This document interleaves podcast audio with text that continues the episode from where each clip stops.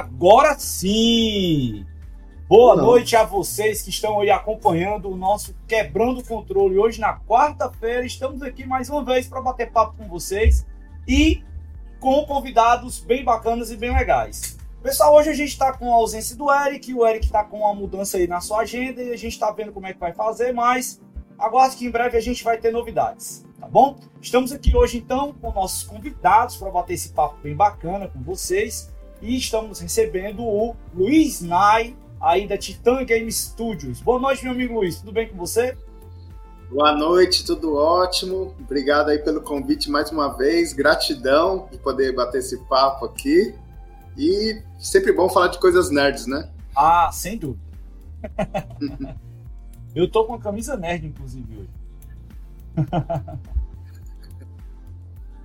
ó, eu tô com uma camisa aqui, ó. Shemui, eu já vi. Que é, é nós salvamos Shenmue. Na verdade, não salvamos, só ferramos mais, mas o que importa são as boas intenções. Mas é isso aí. velha, desde os anos 90 aqui, ó. Já que ele falou, vamos dar boa noite pro nosso amigo Júlio. Tudo bom, Júlio? Seja bem-vindo aí mais uma vez ao nosso Quebrando o Controle.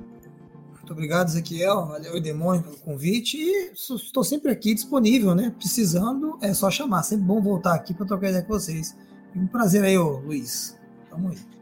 Pois é, e é o anfitrião do Júlio, né? Que é o representante da comunidade Mega Drive hoje. Patrão, meu... patrão. Patrão. Eita, quer dizer que é patrão? Bom uhum. saber, viu?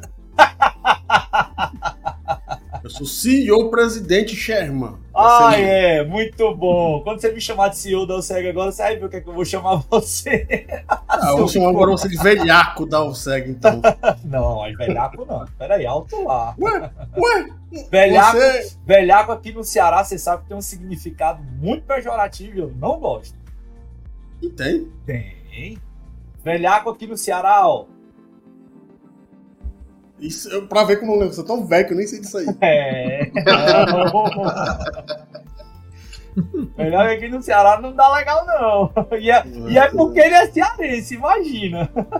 Mas boa noite, meu amigo é Daniel. Seu... É, no caso do Ceará, né? As coisas mais antigas, né? O ah. pessoal sabe.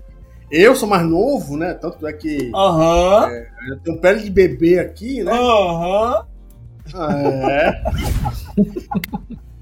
é. No caso aqui, o, o, importante mesmo é saber que as pessoas mais velhas da USEG estão ficando gagá, mas. Aham. Uhum.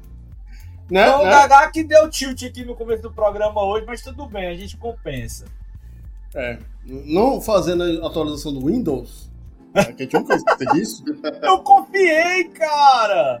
Pô, a gente é, vai confiou. dar um crédito uma vez. Duas horas depois ainda tá atualizando o Windows, ó.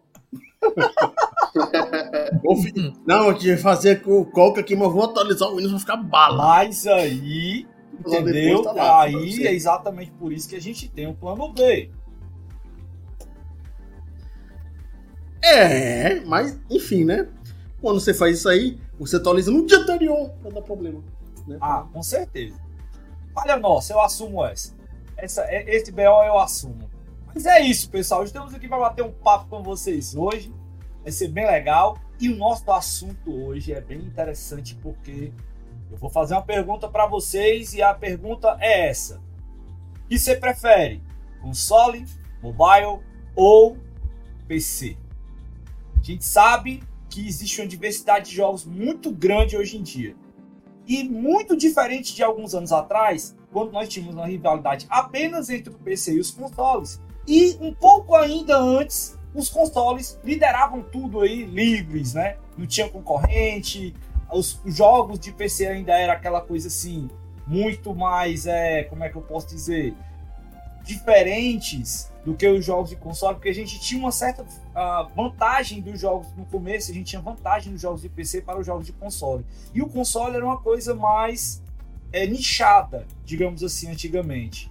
Até que a gente hoje já tem uma equidade maior entre as plataformas em jogos de menos necessidade gráfica, principalmente, e uma acessibilidade maior no que diz respeito aos mobiles.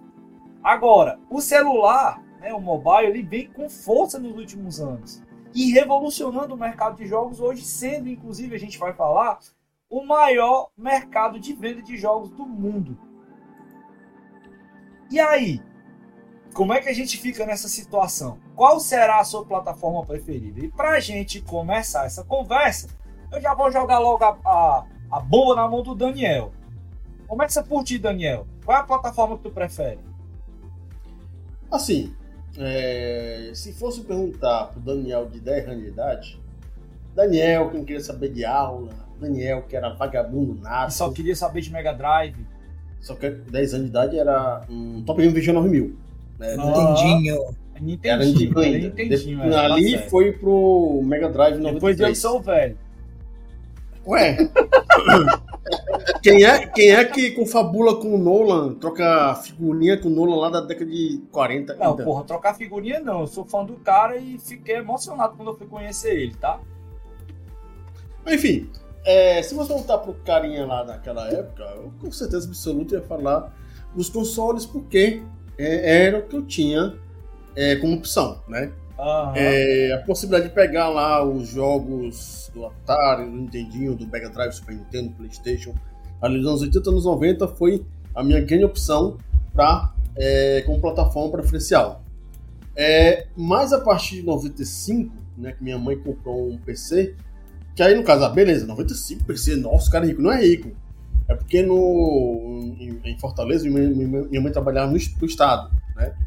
Aí, um, para quem tinha era servidor público, é, muitas vezes o Estado ajudava os servidores públicos a comprar certos tipos de materiais, peças, é, tipo é, geladeira, fogão e parte de informática também. Então ela aproveitou e comprou o computador, que foi aquele IBM Aptiva, né? Que o computador era muito muita... lindo, cara. Que é, que é o desktop horizontal, né? uhum. né? É, um da X4 100 MHz com 540 MB de HD. Eu me lembro até hoje, porque, enfim, foi o primeiro computador meu, né? Que eu pude mexer nas paradas e foi assim que eu aprendi a nunca chamar de técnico para ajeitar as coisas, né? Que eu quebrava e eu ajeitava. É... Aí ali eu comecei a explorar um pouquinho antes. É... Jogar Doom, Wolf, está em 3D, Quake, é, ele foi depois.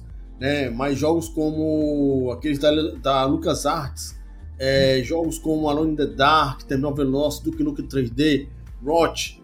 É, quer dizer, eu tinha uma miríade de jogos para se jogar no PC. Aí já começou a se dividir. Um pouco nos videogames e um pouco no PC. Uhum. Um pouquinho depois, no 97, eu descobri os chamados emuladores que tinha internet, né? É, a internet começou no Brasil em 95. Em 96, meu primo começou a ter a Secrenet. Quer dizer, quando você tem primo, você usa o primo para fazer as coisas, né? Sim. Pra gastar a internet, gastar é, coisa lá e culpar o primo que ele tá pagando caro, né? É, e foi ali que eu descobri é, os emuladores, né? Ali é, na classe, na, na, sala de informática. Aí houve uma mudança, prioritariamente na eternidade, eram os consoles. Mudou para o PC pelo simples fato de que, além dos jogos de PC, que tinha naquela época de dose do Windows, eu tinha a possibilidade de jogar os jogos de videogames no PC, que eram os emuladores. Uhum. Então, em vez de só ficar nos consoles, então quer dizer. Isso já está em que é, século? É, em século 1997. Uhum. século XX, né? É, século XX ainda, né? Eu nasci no século passado. Ah. É, e ali eu peguei e fiquei com a plataforma PC até hoje como minha plataforma preferida, pelo simples fato que, ah, tem PS4 e Xbox? Tem, mas é com PC que eu consigo jogar tudo que eu quero. Seja é, os jogos nativos de PC, né? Os jogos nativos de DOS, que dá para usar o DOSBox, que é um tipo de emulador, e os emuladores em si. Eu pego aqui, Mega Drive, tá com Fusion, não tô jogando. Pega aqui, vou aqui falar uma plataforma que eu acho que o, o, o odeia, que é o Dreamcast, né? Eu uso o Red Dream, é, jogando. Não, ele odeia o Dreamcast. E se ele gosta, é Master System, lá, né? Detesta tanto o Dreamcast que é. fez um, uma plataforma de desenvolvimento de jogos para ele, mas tudo bem. É, pra, fazer, pra, pra bugar o Dreamcast, pra explodir o Dreamcast, né? mas, é, quer dizer, de maneira geral, então, o que eu posso dizer é que o PC é minha plataforma preferida pelo fato de que é o local que eu posso jogar tudo que eu quero, da maneira que eu quero e como eu quero. Tanto os desktop que estão aqui, como o notebook. Uhum. É, eu poderia colocar o celular como uma segunda plataforma? Poderia, mas é tanto joguinho mais ou menos e bom, e eu não tenho nem tempo de jogar os jogos que eu quero jogar, que eu tenho aqui, então que eu prefiro realmente ficar só no PC. E é com o PC que eu pego para fazer né, a transmissão de, de, de, lives no universo gaming da Mega Drive. É... Então, a minha plataforma preferida vai ser PC, sem sombra de dúvidas. Tanto é que de consoles mesmo, eu tenho, deixa eu ver aqui. É, eu tenho Mega Drive, tenho um PlayStation 2, um PSP, um Nintendo 64, um PS3. Tá lá no Ceará, né? Tá lá no Ceará quase todo, só tá aqui comigo o Xbox e o PSP. Aí fica aquela coisa, pra que então?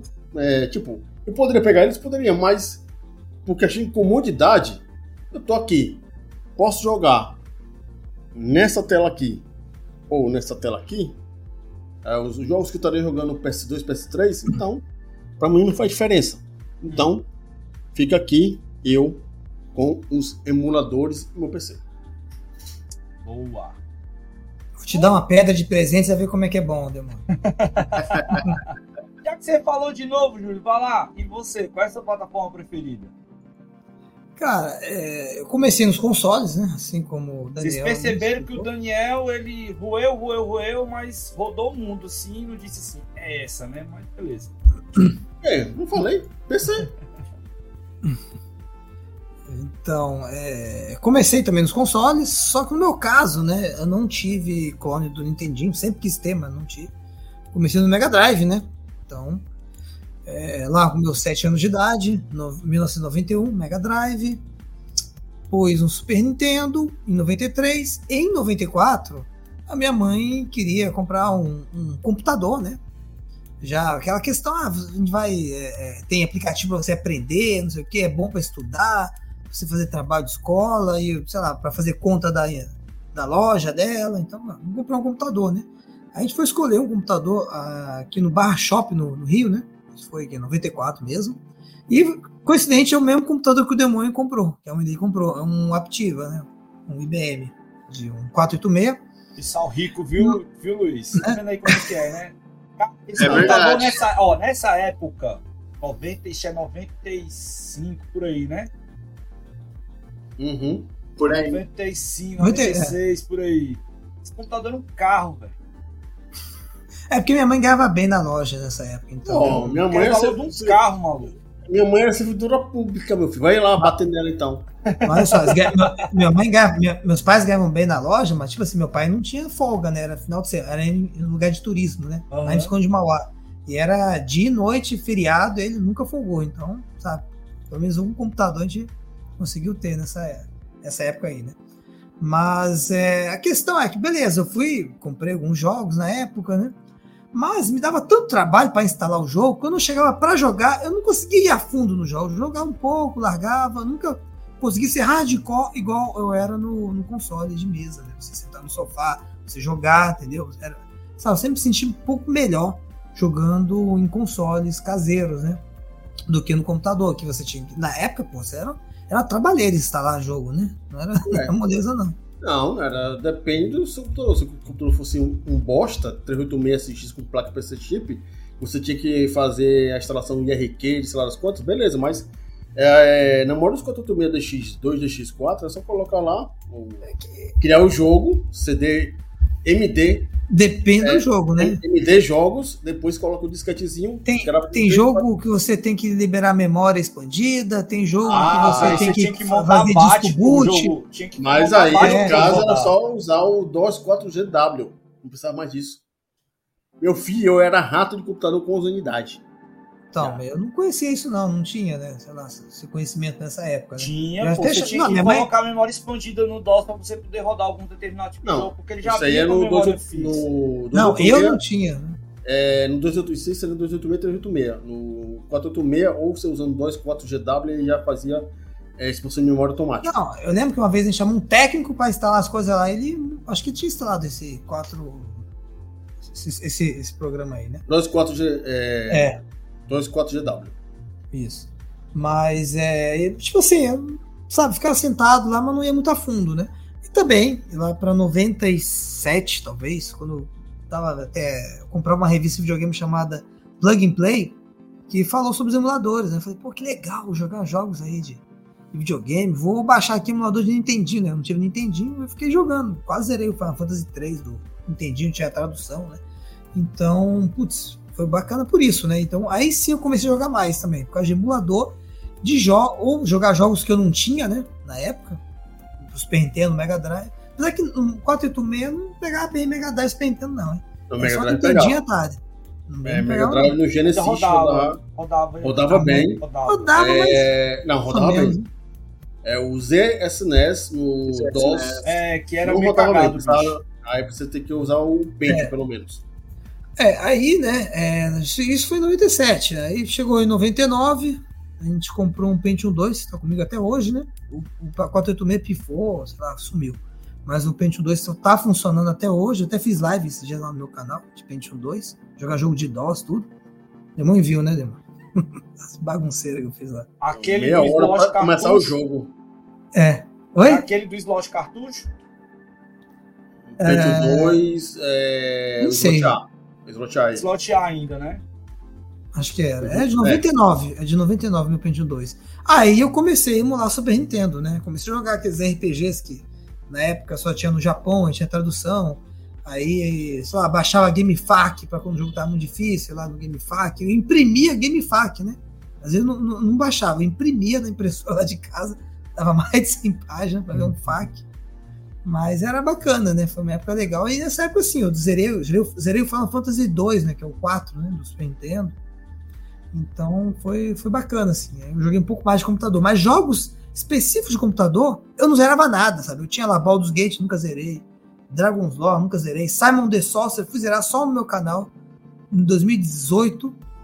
E Lemmings 3D até hoje não zerei, sabe? Sei lá, nunca fui muito hardcore. Prince of Persia eu fui zerar nos anos 2000, já na época dos DOS Box. Né? Quando joguei pela primeira vez of Persia, eu joguei um pouco, mas não zerava. Eu não conseguia ser hardcore assim. Até hoje, não sou tanto assim hardcore em computador, não. Gostaria de jogar mais, porque eu tenho uma biblioteca na Steam que é infinita, né, de jogo. Mas, no geral, cara, acho que eu fico com os consoles. No geral. Boa. E você, meu amigo Luiz? Qual é a sua preferência? Cara, eu acho interessante observando o Daniel e o Júlio falar como as histórias são parecidas, cara. Porque assim, eu também comecei com os consoles, o Dynavision 3, o Master System, né? Então, depois veio o Mega Drive, então nessa época eu preferia console também. Uhum. Você ia nas locadoras, jogava, descobria junto com a galera os jogos, né? Não existe aí- nada melhor naquela época se na locadora ver aquele joguinho novo. Exato, e se surpreender, né? Né? E a, Bom, sur- era bom, cara. e a surpresa de ver o negócio rodando, né? E você se surpreendia com todo mundo ali. Igual a primeira vez que eu vi um Nintendo 64 foi de explodir a cabeça. E, e, tipo, a gente naquela época, nós víamos as coisas nas revistas, aí demorava-se uns dias, né? Tinha aquele delay, aí você quando. Ei, cara, aquele jogo lá da revista tal, não sei o que, chegou lá Ficava na locadora, imaginando, a né? turma- Tá lá, tá lá no locador. Aí fazia fila, cara. Era. Você imaginava o jogo, como é que seria aquele jogo. É, é outro mundo, né? Ah, eu esqueci de falar uma coisa rapidinho. É, na época do. que eu tive 486, Pentium, a partir de 97, quando eu descobri os emuladores, por que, que eu também não fiquei muito focado no computador? Porque eu tinha o PlayStation 1. Então era jogo pirata, tá? Jogo pirata, barraquinha lá. Então isso aí me fez jogar mais o pior que. Play 1 e Play 2 era inevitável você não ter jogo pirata naquela época, porque não chegava o jogo pra cá. Era difícil. E o pior que eu tive. Não, eu tive PlayStation 1 naquela época também. Eu, eu cara, é, antes do Luiz continuar, eu tive os três consoles da geração. Eu tive o Saturno, vendi com o PlayStation e fiquei emprestado com o Nintendo 64. Pra ver. Que assim, o pessoal fala, ah, o videogame é caro. Cara, o videogame é caro. Mas você tendo um amigo certo, você joga de tudo. Sim, Verdade. isso é verdade. Tava. Isso é verdade. Verdade. Vai lá, Luiz, continua. E aí? E aí, né, depois dessa fase, assim, dos 16 bits, aí é, o meu avô comprou um computador também que era um, era um Pentium 1, Rica! um meia- 166. Isso foi mais ou menos em 98. E teve um fato que eu lembro também, assim, que, cara, tipo, mudou muito minha cabeça, que igual aconteceu com o Júlio, eu descobri os emuladores. Aí tinha o ZSNES e tinha um jogo, um Dragon Ball RPG que só saiu no Nossa. Japão. Era uma febre esse jogo na época dos emuladores. Isso, e aí lançaram a tradução em português BR, no, no final você enfrentava o Vegeta, Super Saiyajin lá. E, cara, foi a primeira vez assim que eu fiquei vidrado com emulação, né? E aí aconteceu um outro fator também que me influenciou muito nessa época para migrar mais pro PC, que era aquelas revistas multimídia. Então, assim. Ah, que com CDzinho. É CD-ROM, né? Vinha o CD-ROM. Só demo fuleiragem, cara. Porra, cadê o jogo completo? Só demo. Eu, eu tenho coleção de até hoje. Mas era um, era um negócio interessante, porque assim, eu, eu não tinha, era moleque, não tinha grana para comprar jogo de PC e tudo mais, uhum. mas eu, eu zerava aquelas demos, cara, às vezes, mil vezes o mesmo, a mesma demo, entendeu? E eu só jogava demo, foi uma época que eu fiquei só jogando demo, aí comprava as revistas para ver o que tinha mais, eu falava, caramba, meu sonho é jogar esse jogo completo. Tanto que o, o Virtual Fighter 2, o, o Sonic 3D Blast, eu joguei primeiro no PC e jogava é, as versões demos. Depois que, que lançou no Brasil a, os, tem as demos. Eu me lembro. Sim. Então foi uma época bem legal, assim. Aí depois eu, eu meio que, quando veio a geração do Dreamcast, do Play 2, eu meio que desapeguei um pouco do PC. Aí fui, voltei para os consoles. Aí depois dessa geração, aí teve a febre da Lan House. Hum. Aí eu era, eu era um cara que jogava muito CS, jogava Tibia, por mais que as pessoas me critiquem por isso. Eu joguei essa bagaça também, puta que Eu perdi Tibia. essa fase. Eu também. Então, assim, até 2010, assim, foi uma febre, tipo, Lan House, assim, muito boa. E aí, foi nessa época, mais ou menos, que eu acho que eu descobri que surgiu a Steam, não lembro, e aí foi um divisor de águas, cara. Aí a Steam, puta, foi um negócio que, assim, tem o antes e o depois, né? E mudou tudo. Porque, igual o, o Júlio falou, era uma trabalheira, né, para você instalar os jogos, dava pau de DLL. E aí, na época, tinha vários tipos de placa de vídeo, então era uma puta dor de cabeça fazer funcionar.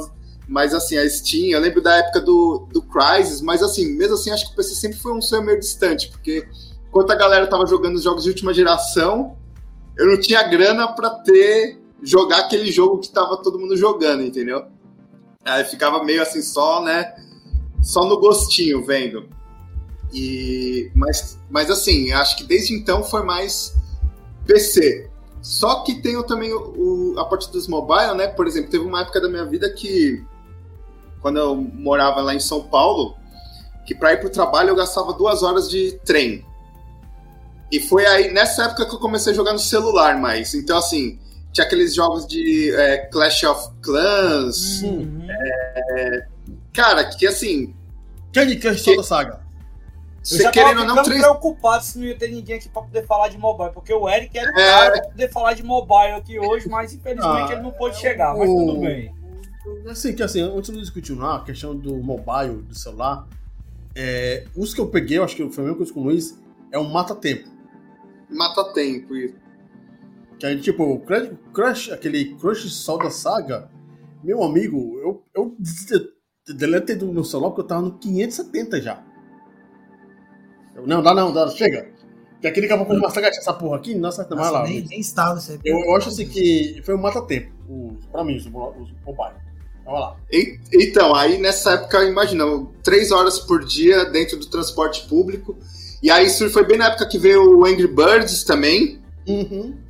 Que, e é assim, são jogos que assim.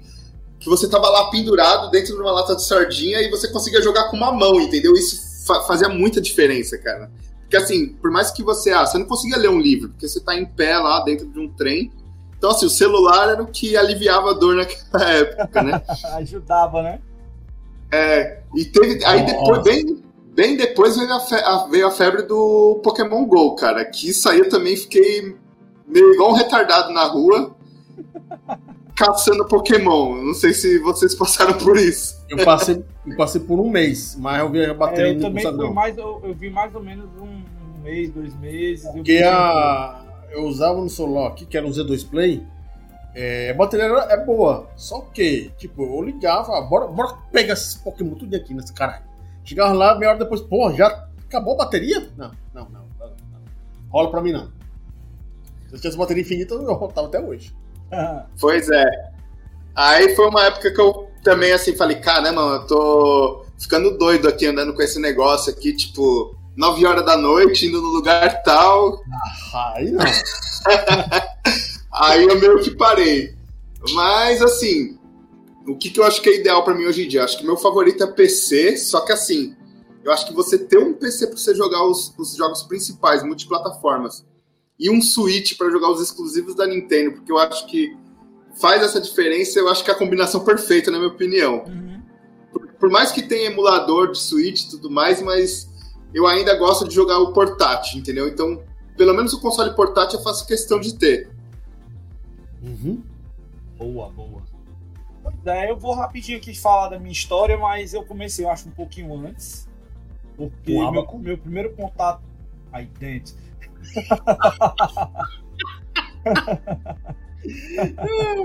Jogando xadrez com Jesus Cristo. Não, não foi por aí não, mas o primeiro contato que eu tive foi com o Atari, na verdade, de um vizinho meu, que o pai dele viajava muito e tal, e de repente ele chegou lá em 83, 84. Ele aparece lá no final do ano com o Atari na rua, e aí a turma toda vai para casa do, do moleque lá, né? Todo vai se enfurna lá na casa dele, vai jogar esse Atari. E quando eu vi aquele aquele negocinho daquela ruazinha andando assim para um lado pro outro e você acelerando e vendo barulho do carro, que é no Enduro, né? Enduro, Mega Mania, Mr. Shin, é, outros jogos também que eu tive é, muito contato, como Jungle Hunt, né? E, cara, era sensacional isso. Né? Eu tive esse contato e um, uns meses depois, toda a galera da rua já tava, tinha comprado, tava jogando, aí meu pai pega me dá um Apple Vision, que é um clone de Atari, né, da Dacta. E aí já vinha com boxing, via com freeway, que era aquele da, da galinha atravessando a rua, né? E tinha mais boxing, era ski, freeway, boxing, ski e não me lembro agora o quarto jogo. Tinha. E era, porra, pra mim era a melhor coisa do mundo. Pouco depois do Atari, né, alguns meses depois, veio a febre do Nintendinho. E eu sempre pegava videogame já bem depois da galera já tá jogando tudo mais e tal prova tanta que uh, aquela, que aquela coisa que, o, que o, o, Daniel falou, de você ter amigos que tinham outros videogames, era legal porque, por exemplo, um amigo meu tinha um, um, um Atari junto comigo, mas aí ele ganhou do pai dele né, um Phantom System.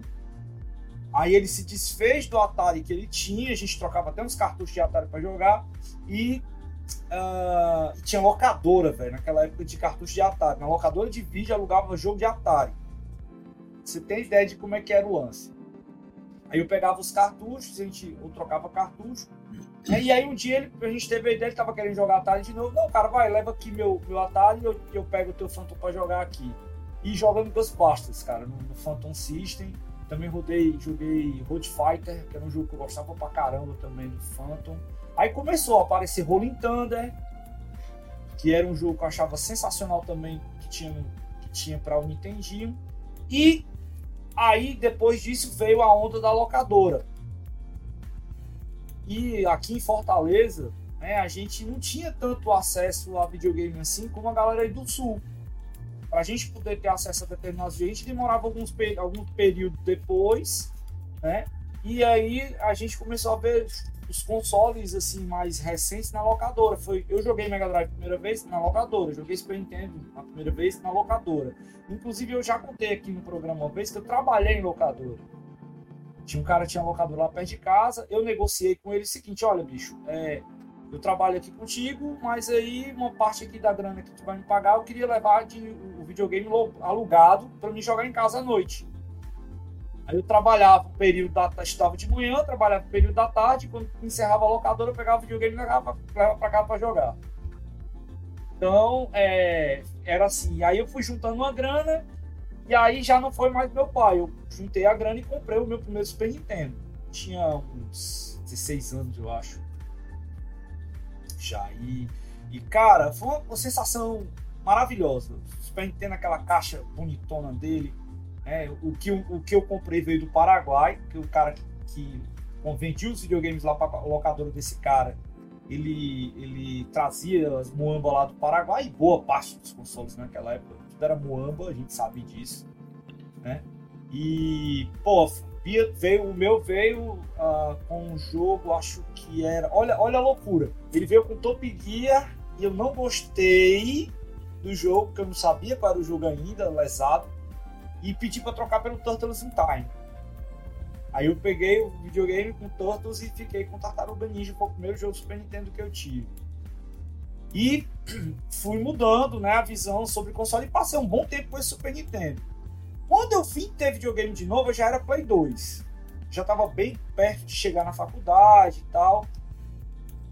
E aí jogava muito no Play 2, eu jogava muito de verdade, de verdade, jogava era futebol. Gostava muito de jogar PES. Oh boy. Pro Evolution Soccer. videogame era bom demais. Aquele multitap, meu amigo. Juntava a galera, botava. Oh, coisa que me dava raiva, tinha um locador, tinha nada e Super Soccer. Lixo lá. Tava uma raiva que o bicho era, era, trazendo era alta. Era uma zoeira generalizada, pô. Tava uma turma, a gente ia pra casa de um, uma turma ia lá pra casa, juntava a galera e começava a jogar. Era ele e também Bomberman jogava muito Bomberman. E eu, porra, tinha uns jogos que eu curtia também. Aí depois eu vim curtir Top Gear, né? Vim e da mesma forma não tive Mega Drive, em compensação eu emprestava o meu, o meu Super Nintendo e pegava o Mega Drive para jogar emprestado. Depois daí, cara, passou um, esse ato, né? É, essas gerações seguintes, eu só tive contato muito pouco com Dreamcast em locadora GameCube também, muito pouco.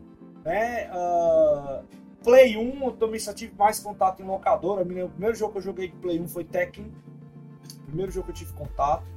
E Play 2 no comecinho, comecei com aquele, aqueles que tinha na locadora. E aquele grandão, Fat.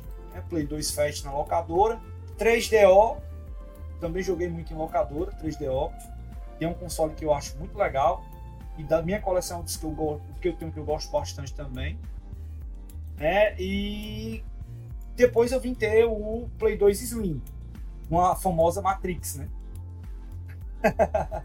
e a turma colocava Nossa, o jogo, clássico. aí botava lá e esperava a inicialização do bicho para poder vibrar, né? Se o jogo pegava ou não, todo mundo que viveu essa época aí sabe.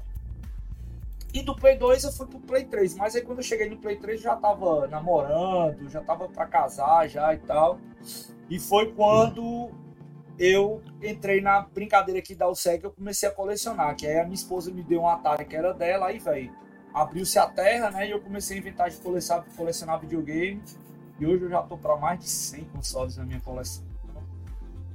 Acho que é uma brincadeirinha que eu tô gostando até hoje, tá sendo divertida. Sim, e claro, eu estou mais do console. Ah, tive experiência com PC, mas o PC, é, o primeiro contato que eu tive mais com o PC foi quando eu era mais novo, que eu estava entrando na faculdade e fui fazer informática. E aí eu comprei um PC para poder estudar. E jogava, claro, jogava uma coisa ou outra, joguei emulador, tudo mais e tal. Mas depois de um certo tempo, o PC se tornou uma ferramenta de trabalho essencial.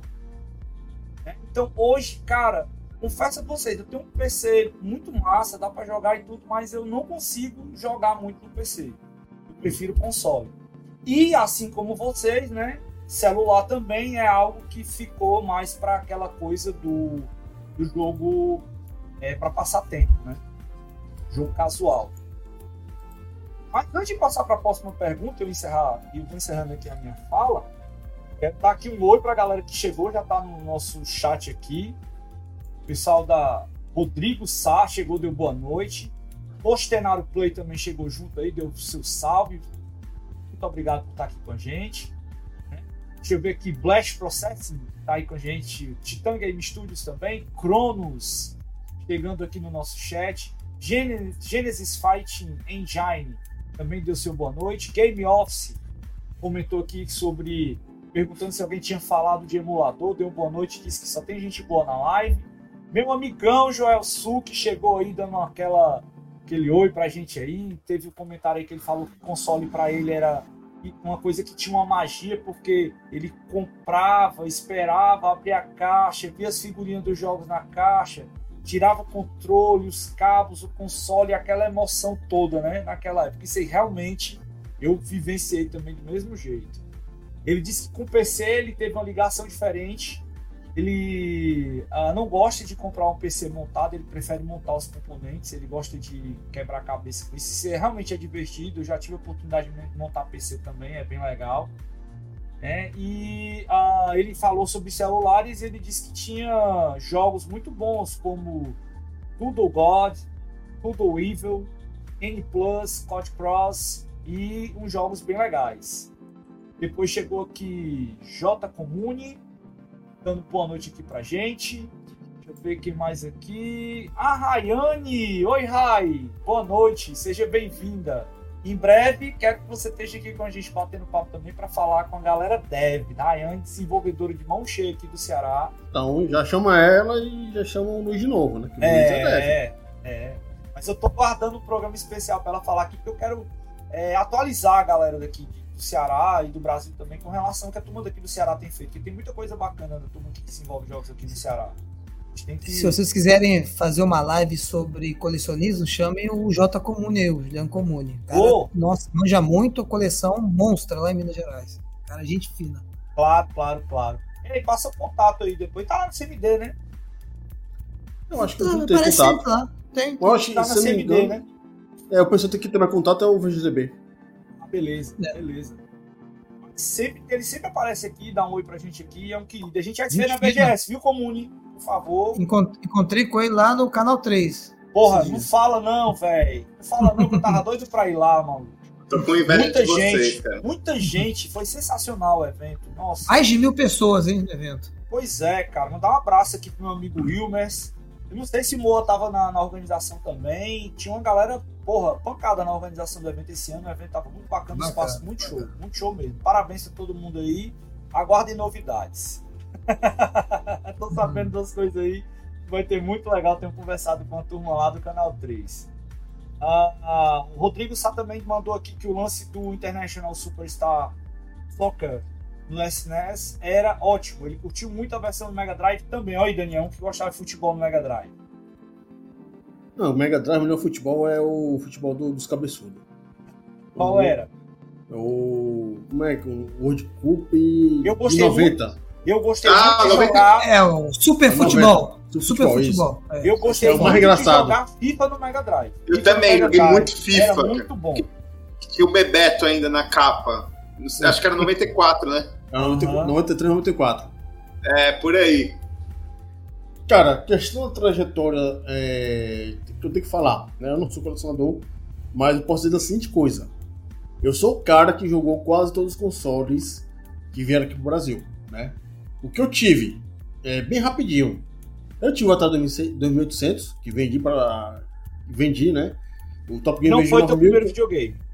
Não, meu primeiro videogame foi o Atari 2000, o, 2600, né? Certo. Minha mãe comprou lá do Paraguai. Né? Ela trouxe ela, uma beira, passava. Ia Mas Paraguai, foi o Atari um... mesmo ou era clone? O Atari do Paraguai, com 100 jogos. Ah, tá. Era um clone, era... então. Era aquele que era o modelo tipo menor... Atari Júnior? Aquele... Menor ideia. Era um, era um preto que tinha na switchzinho que você trocava e que apareciam os jogos. Sei. Em 88 eu vou lembrar qual é o jogo que era que eu tinha. É, aí meu pai eu lembro do meu, do meu, Eu lembro bem direitinho, lembro os jogos, inclusive, do Natal. Ah, mas tinha 100 jogos. Você vai decorar os 100 jogos da tarde? Não, pô, mas tá pra ter uma noção de cara videogame, mano. Não, o, não, o video... Pronto. Coloca depois é, tarde do Paraguai que ele apareceu o bicho, né? É... Depois disso aí, meu pai trouxe o Top Game VG 9000, né? Naquela época, 90, por aí. Nesse meu tempo, naquela época, eu peguei, joguei o Phantom System, joguei o Beat System e joguei o Supercharger, que era um japonês da Milmar, se não me engano. Sim, eu tive esse. Ou, ou esse aí, ou foi o High Top Game, um dos dois. Uhum. É, joguei Master System em casa de prima, né? Então, olha o contato, né? Aí eu tive o Mega Drive. Do Mega Drive eu troquei pro Super Nintendo com o Super Game Boy. E nesse inteirinho eu joguei Game Boy e Game Você Gear. trocou o Mega Drive por um Super Nintendo? Não é que eu troquei, fiz. Ah, conta essa história direito aí. Tá ouvindo, né, Júlio? Depois a gente Não, a- toca o essa fogo lá história na CMD, viu? essa Tem que ter os mundo sabe. cortes, hein? Tem que ter os cortes. Passa no RH, passa no RH. Essa história todo mundo sabe, já sabe que foi no tempo que eu, que eu estudava no colégio lá, fui de emprestar o Mega Freira, né? Drive, é, sei lá, é, o Colégio Cristo lá. Eu fui emprestar o Mega Drive e é, ele me trocou pro Super Nintendo, com o Super Game Boy. Nesse inteirinho, o cara viajou pra África e levou o Mega Drive junto. Então, o Super Nintendo ficou comigo, né? É, joguei Neo Geo naquela época também. Uhum. Joguei Atari Jaguar, coisa horrível, e o 3DO, em locador da LKC. Nunca encostei. ela. É, o Mega Drive foi vendido para comprar o Saturno. O Saturno é, tinha, tinha pouco jogo e era- não era destravável na época. Troquei para um PlayStation. Isso assim em torno de um ano, um ano e meio. E nesse inteirinho conheci um cara que tinha um T64, que me emprestou durante dois anos um T64. Ah, Quer dizer, já vai aí quase todos os consoles, tirando o japonês que eu não, que eu não conhecia. É, eu fiquei com o PlayStation de 97 a 2001. Né? Aí eu parei por ali é, em 2001 com ele joguei Dreamcast em casa de, de primo. PlayStation 2 foi jogando também em casa de primo. Só fui ter o PlayStation de fato em 2010, é, quando uma, uma amiga uma, minha, uma tia minha trouxe dos Estados Unidos. Só veio o PlayStation, os controles e um saco. Né? Na verdade, os meus videogames, o único que eu tive caixa mesmo só foram três, dois. É, foi o Top Game VG9000, o e o Mega Drive. O resto foi tudo do Muamba, basicamente. Eu nunca mais tive. Top Game é aquele do avião na capa, né? É, to- pronto, o resto foi o Top Game VG9 que eu tive também na caixa. É, Aí, quando foi no PlayStation, eu tive o PlayStation 2, eu tive ele em 2006. Ou ele mesmo. E o PlayStation 3, eu só fui pegar um em 2014. Mas joguei GameCube e Xbox no original. É, Minha tia, tia teve um Wii, que eu joguei muito, né? Eu roubei ele durante um ano, né, na verdade. Depois ele ela lá em casa, né? Ué, tá falando o que aqui? Não, peguei emprestado só. É, joguei muito Xbox naquela primeiro modelo, depois a versão Jasper, que era que dava menos problema. Aham. E Que, eu PS4, acho, que eu acho Xbox. bonitão aquele videogame. É, que é aquele meio retão que fica é, cortado no meio. Isso. É, é curva. Eu acho. curvado. Eu acho ele bonitão, aquele console. Aí eu peguei, joguei o Wii, o Wii U, joguei Nintendo DS, joguei GBA, Nintendo 3DS, aquele GBA que, é, é- que abre e fecha, SP? SP, né? Joguei no Game Boy grandão, no Color e no Mini. No Mini tinha não, não, no Mini não tem. Mini é no GBA, se não me engano. Não, não, tem o Mini do. Tu teve o Game Boy também, né? Tu, eu lembro que tu falava que tu É. levava pro colégio. Não, no Game Boy eu fiquei emprestado com ele seis meses já. né, Na época, um de um amigo meu. É, Game Gear foi só um tempo. Quer dizer, é, no geral, o único videogame até agora que eu não peguei foi só dois: o PlayStation 5 e o Xbox Series X. Isso foi entre ter o videogame e ter o contato com os amigos. Uhum. É, quer dizer, videogame é caro? É, mas tendo contato com as pessoas, você consegue jogar sim, de boa. Demais. No caso, por exemplo, em locadora, eu trabalhei em locadora, mas diferente do, do Ezequiel, eu não ganhei dinheiro. Né? Eu trabalhei com aquela coisa, eu ajudava, mas é, quando não tinha ninguém, eu jogava. E eu passava a tarde jogando. E era jogando mesmo, muito- eu finalizei muita coisa no Playstation Uhum. e no Saturno por conta disso. E ainda mais por cima, que eu, assim, é, jogava lá de boa e na, almoçava na casa do dono da locadora. Contrato bom de trabalho é assim, ó. É, quase escravo, mas tudo bem. Quase não, eu não tinha obrigação de todo dia, não. Eu só ia lá quando eu queria e quando dá pra ajudar. Legal. E também pagar quando, quando ele queria, né? Não, eu não pagava. Não, eu não pagava. Eu O pagamento passei, era jogar, pô. Eu, Ah, tá. eu- é, eu passei cinco anos lá, é, nessa locadora, eu só chegava lá, ficava cuidando, mas jogava, de boa. Tinha ninguém, olha roxão não. Chegava a gente, a gente aí Tu morava, tu morava onde nessa época aí? Jaguaribe, interior. Ele Tá tinha três locadoras. Tá. Uma, uma locadora, não, não conhecia a pessoa, uma locadora, um amigo meu trabalhava. Essa locadora que amigo trabalhava tinha Playstation e Saturno. A gente levava os videogames pra casa pra jogar. Ó, vocês dois aí Não que não conhecem, Jaguaribe é sertão. Aí que é bom, hein? Sertão Quente. não, cara. É porra, não? Caatinga mesmo. Não, Pois não, não. é, né? É Não, Caatinga, sertão é Caatinga, não? Tem Caatinga, não?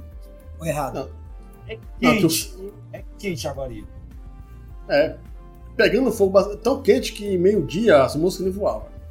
Ah, mas ó, a, noite, é- a noite é fresca, né? Não, a noite é não não. fresquinha, pô. Não, é não? Hum. Não, muito não. Cara, Ceará, E a noite não- é fresca? Como é que lá não, caralho?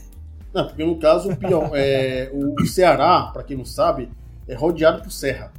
Não tem vento dentro do Ah, Ceará. então abafado. Não, tá, entendi. É, fica muito frio é, entre julho, junho, agosto, setembro. Mas o resto do ano, meu amigo, se você não, não cuspida, as cu- cuspida vai e já vai, evapora logo. Exagerando, mas tudo bem, mas é quente pra caramba. Mas, enfim, é, você poder é, ter contato com os videogames. Ó, gente É, esperta é outra bacana. coisa aí, ó. Rayane aí, ó. Neta. Ah, não, mais perto, é genético, né? Ela família, não escolheu, é ela não escolheu, né? Ela não escolheu. escolheu. ela Não, é, não é esperteza aí, no caso, é família já. Aí Ah. é 500. É a mesma coisa. É... Mas, enfim, cara, e uma coisa bacana é essa, né? Que muita gente hoje em dia é, vai lá, ah, sanista, ah, é caixista, ah, nintendista. Meu amigo, né? Eu, eu posso ser considerado ceguista? Posso, porque eu joguei todos os consoles da SEGA. Mas é, minha paixão é o Mega Drive, né? Meu amor ao videogame começou com o Mega Drive. Mas eu sou o cara que teve a sorte de jogar todos os consoles, né? Então, é... eu não preciso ficar defendendo um sistema. Uhum. Se você puder fazer, ou pode eu vou fazer isso deixar aí, esse faça. comentário que eu ia fazer agora pro final, porque é quando eu vou dar o arremate aqui da história e você, muita gente Uhum. que já me conhece já sabe o que é que eu vou falar. Mas continue. Mas enfim, o importante mesmo, pra mim, é que eu pude realmente ficar é, vendo o palco do videogame crescer no Brasil. Eu lia Ação Games, eu lia Super Game, Game Power e a videogame. Como? Roubava o meu primo. Ele comprava eu roubava. Né? cara esperto é assim, cara. né? Não, ele, eu pegava o emprestado e ele Ah. deixava. Porque é primo, né? Tem primo ruim, tem primo bom, né? Eu Cara, eu, tive de ficava, ter primo bom. eu estudava no Redentorista, eu ficava na loucura, porque tinha uma, uma, uma banca de revista ali em frente ao Emoce. Hum. né? Quem tá vendo fora tem uma, uma rua muito conhecida aqui, que é a José Bastos, em Fortaleza, e lá tem um Hemocentro aqui do Ceará, e na esquina dessa rua lá que ficava o Hemocentro tinha uma banca, e no final da rua descendo, para, é, cortando a José Bastos, tinha o meu colégio. Então terminava a aula, velho, eu corria pra, pra banca pra poder ver se tinha chegado as revistas. Já o cara já deixava, o neto da, da banca deixava reservada a revista que eu comprava. Uhum. Era ela e a revista do Spider-Man. Toda vida que. Eram duas revistinhas que eu comprava sempre. Eram as revistas de game e a revista do Spider-Man. Aí imagina o seguinte, né? Eu tinha acesso às revistas na época. Quer dizer, e eu, tinha, eu tenho imaginação fértil. Eu gostava de imaginar os jogos. Quer dizer, eu já brincava com o jogo na cabeça. Eu tinha ideia do que era o jogo, né? Ei, eu não sei como é que era em São Paulo e no Rio, mas acho que deve ser a mesma coisa também. Aqui em Fortaleza as locadoras tinham revista também. Então a gente pegava muitas vezes revista nas locadoras, poder ler revista para poder saber dos jogos também. E inclusive tinha uma locadora que eu frequentava lá no Rodolfo Teófilo, que o cara fazia enquete, que ele pegava a revista do mês e dizia, galera, quais desses jogos aqui que estão aqui na revista vocês querem? Aí a galera escolhia e ele comprava o jogo que tava na revista pra galera jogar. Boa, boa.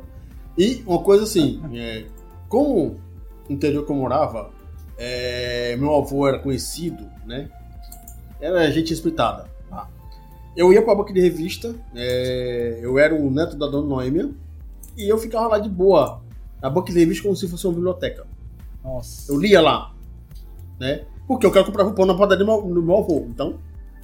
Né? é, é como se diz, é. é Dava XP, é, né? Teu avô que tinha dono Não, é, é, em Resende não tinha isso, não. Eu tinha que comprar tudo. Eles não deixavam, não. Para de É. ler, moleque.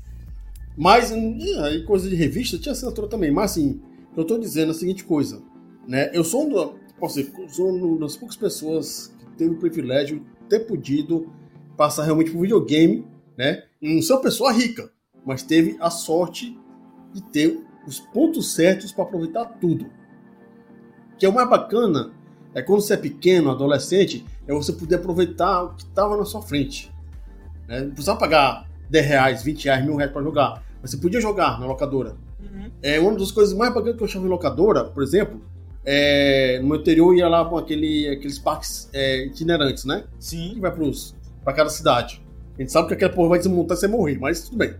É, teve um tempo que foi uma locadora, eles montaram uma locadora itinerante.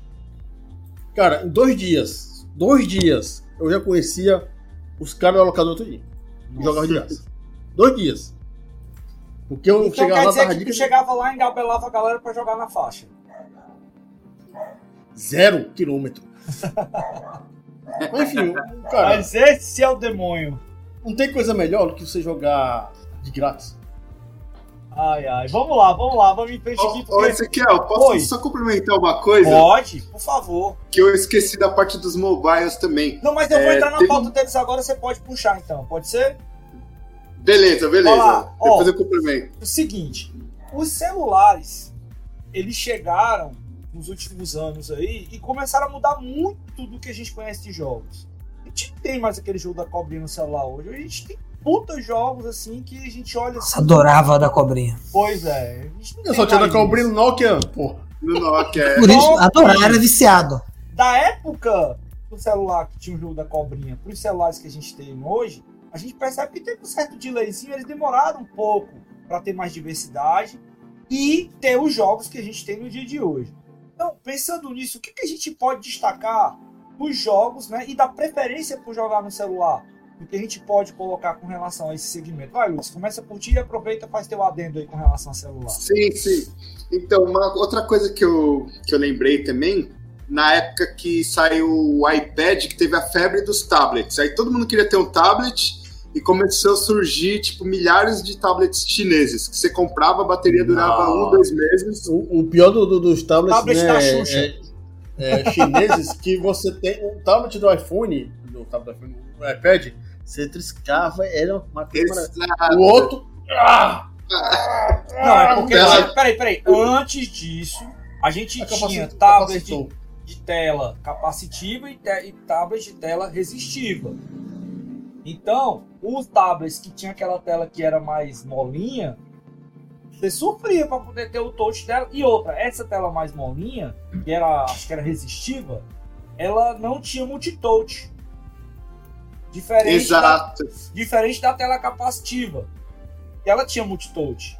Então, tinha jogo que não rodava você podia morrer, compadre. Você não ia conseguir jogar.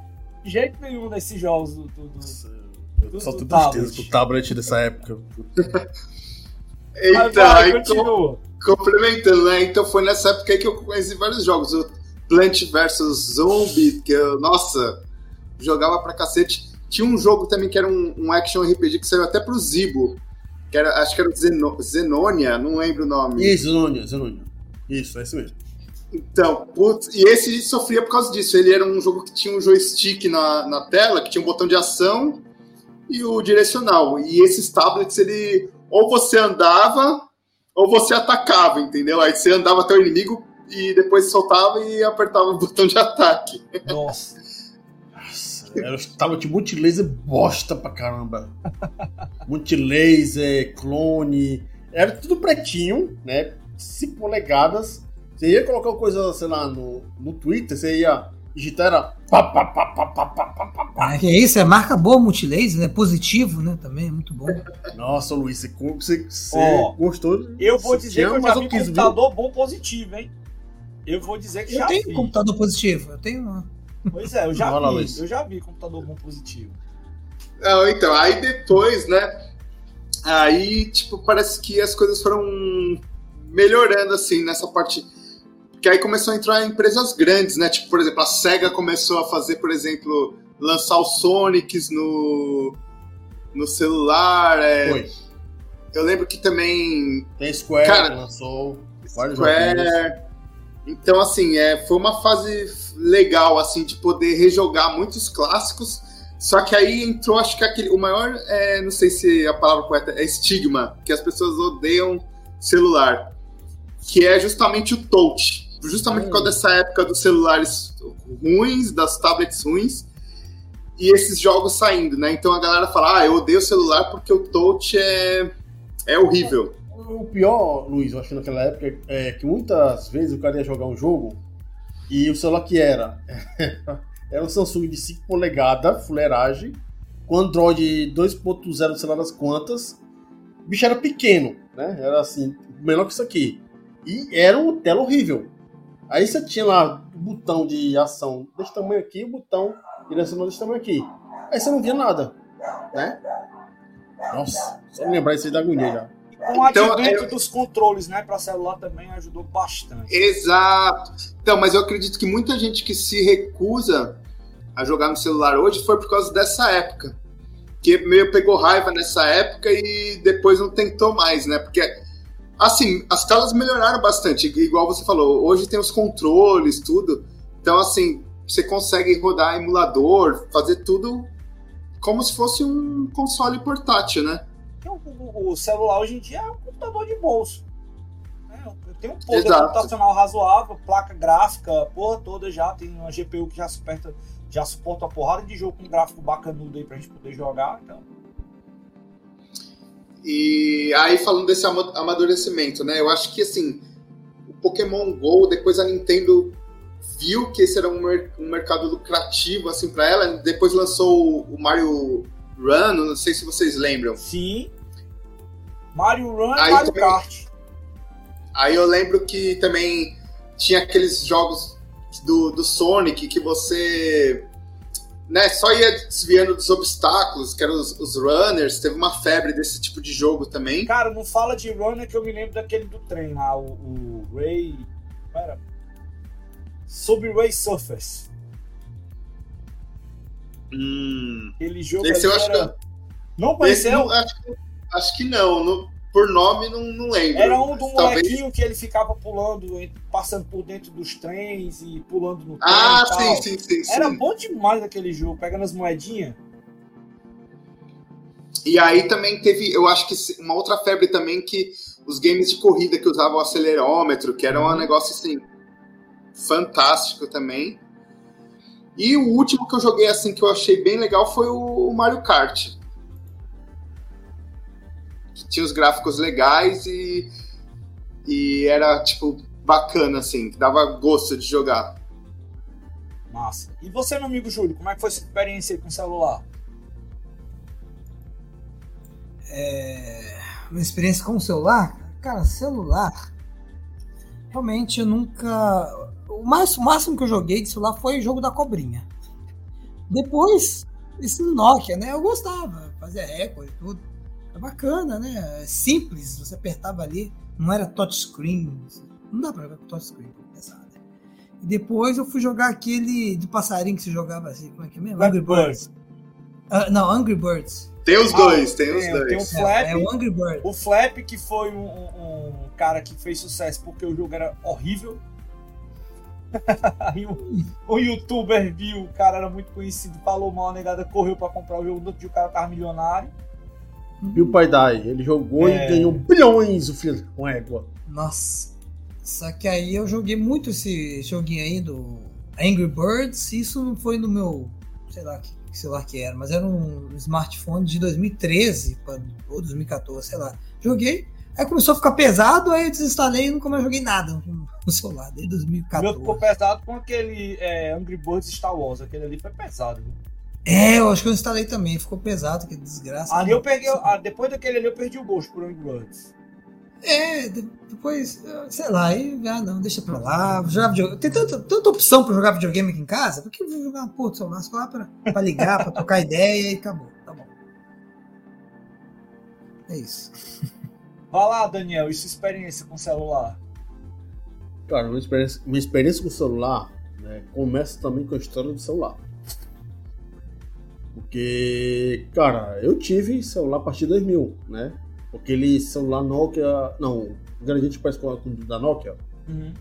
Pretinho, né? Básico. Sim. Você tem o, o Motorola, não? Tijorola? Não, não. O StarTAC não. Eu tive aqueles segunda versão, né? Que era aqueles mais fininho, que tinha um gradiente e um Nokia. Bem parecido com o outro. E ali foi o jogo da cobrinha até a, a chega, né? gente copiava descaradamente coisas da Nokia. Não, não, ali foi licenciado. O da Ah. Gradiente. É, aí, né, foi da, o tipo da cobrinha. é, joguei de todos os celulares da Nokia, que era de botão. Não tinha outra coisa pra jogar, só tinha da cobrinha. Né? É, só foi ter jogo diferente. Foi o que? Em 2008, 2009, que aí começaram a ter os celulares que rodavam Java. Ih, garoto, eu já ia, Nossa, aí, aí eu já Tinha o ia. Sonic, tinha o- aqueles Blackberry também, não sei se vocês pegaram. Blackberry é coisa de rico, né? Já, já tá. Já É, tá- eu não tive, mas assim, jogava no dos amigos. Que eles levavam assim pra faculdade na Uhum. época. Aí a gente não pode deixar de falar do N-Cage, né? Hum. Ah, mas aí era mais um- uma- algo distante pra mim, só via em revista. Um cara. amigo meu, um amigo meu teve um, eu joguei, tive tanto desgosto da minha vida.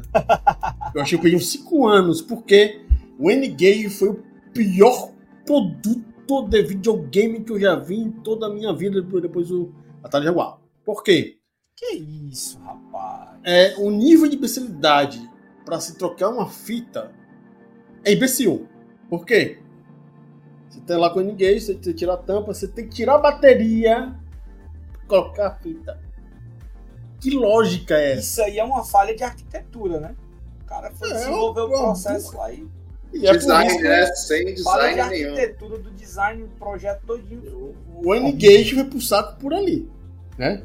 Mas antes disso aí, eu peguei, joguei muito jogo Java, né, naqueles Nokia 5310, o 5600, que eram os Nokias é, Express Music, né? E eu tive um Sony Ericsson, aquele que era laranjinha, gordinho assim, sei lá, que tocava música E também. tinha aquele botãozinho de alavanquinha. Isso. Eita, Uhum. esse eu Joguei muito, jogo. Joguei muito jogo É. Java nesse aí. Aí foi ali muito jogo. Agora o problema do jogo Java é que era Aliás, Eu joguei e fiz jogo para aquele celular. Eu Olha tava que na faculdade já e eu já fazia umas brincadeirinhas, eu tava fazendo uns testes para Cogito TV Digital, com ICL e Lua, e eu queria fazer umas coisas para interação de celular, e aí eu vi que dava para fazer em Java. Aí eu fiz uns joguinhos para aquele bicho lá. Era uma novela pra botar o bicho pra rodar no, no celular, mas eu conseguia. É, que você tinha que usar o JME, né? É. É, que aí no caso era uma, era uma mesma codificação, só que no caso tinha que ser tão enxuto que se ficasse tão grande o bicho explodia o celular, basicamente, né? Uhum. É, e o único problema no jogo em Java, que a gente sabe que o Java não é a melhor, pro- não é uma linguagem de programação para jogo. Você clicava, você tomava um banho, você ia dar uma, é, dar uma pensadinha, Verdade, nossa. você ia, almo- você ia almoçar e o bicho tava lá de 50%. Menino, era uma novela para jogar um joguinho em Java. E isso não era só no celular, não. No desktop, se tinha jogo Java que você rodava via servidor, era uma briga pra rodar. É porque Isso não só era, pra não era um. O Não, Java não não não pra videogame. é, não era. Não, não é, mas o pessoal queria, né? Aí você ia colocar na internet, você tem conexão de 2 MB, vamos lá. Naquela época era 2 e 5 MB, né? Porque você tinha mega. que baixar a Class pra poder rodar o jogo. É, E a é Class Class era o Applet, né? Aham, era um Applet o era. Applet, né? E você tava lá a telinha lá, ficava só a telinha cinza piscando na tela. Oh, meu Deus do céu, eu quero jogar o jogo. E você ia lá tomar banho, fazer um filho. Enfim, né? Só fi- começou a ficar bom a, a jogar em celular com iPhone e Android. Que Aí no caso você tinha um iOS, você tem um iOS, você tem um Android. A linguagem de programação que você, tem, que você pode usar no, no iOS é o C-Metal, né? C Objective. É ser É, Objective. hoje em dia já tem outros, mas começou Já com tem outros, é. É, mas o, o básico é ser Objective, né? E no. E no. É, isso aqui, né? É, é baseado em Java, só que você pode usar um C, pode colocar um OpenGL Aí tem e assim vai. portabilidade várias coisas. porrada. E aí depois vieram as engines, né? Quando veio o É. advento das engines, que a gente teve, principalmente, ia até fazer o, o- ia fazer o comentário na hora, mas já que você deu a, a levantada de bola, eu já vou entrar na, na jogada, se você me permite. Quando vieram as Game Engines, então a turma começou a ter uma alavancagem para desenvolvimento independente. Eu acho que quando começou a ter esses ambientes de desenvolvimento para jogos, para a turma começar a conhecer e utilizar, quando veio né, Game, Game Maker, veio é, o próprio, a própria Unity, Unreal. Né? A Unity você tem lá na, na, geração, você vai fazer o build do jogo, você pode gerar para iOS, pode gerar para Android. Ela já gera o jogo prontinho, bonitinho para você rodar lá na, naquela plataforma. Então, essas ferramentas facilitaram muito e eu acho que isso também ajudou bastante a nós termos o que a gente tem no cenário de games para celular hoje em dia. Acho que foi uma contribuição muito forte. Posso te fazer uma pergunta, aproveitando, ah. fazer uma pergunta, uma opinião sua.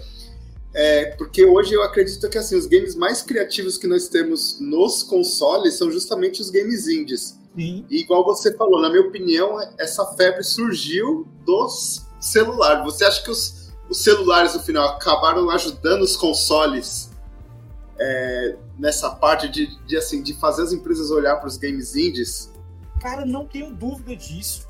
Não tenho a menor dúvida disso. Porque uma, uma, é como se fosse assim: você tivesse um mar gigante correndo, aí os caras chegaram, eita, tem esse negócio aqui, vamos ver como é que é. Ai, cara, dá para fazer jogo aqui nisso aqui, não é tão complicado, dá para fazer umas coisas aqui legais e tal. Dá pra gente aprender e começou a surgir vídeo na internet bombando aquele negócio, aquela coisa toda.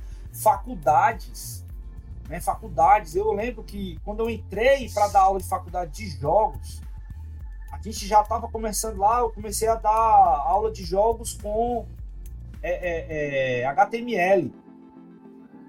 E aí a gente começou a adotar a Unity na grade do curso da faculdade.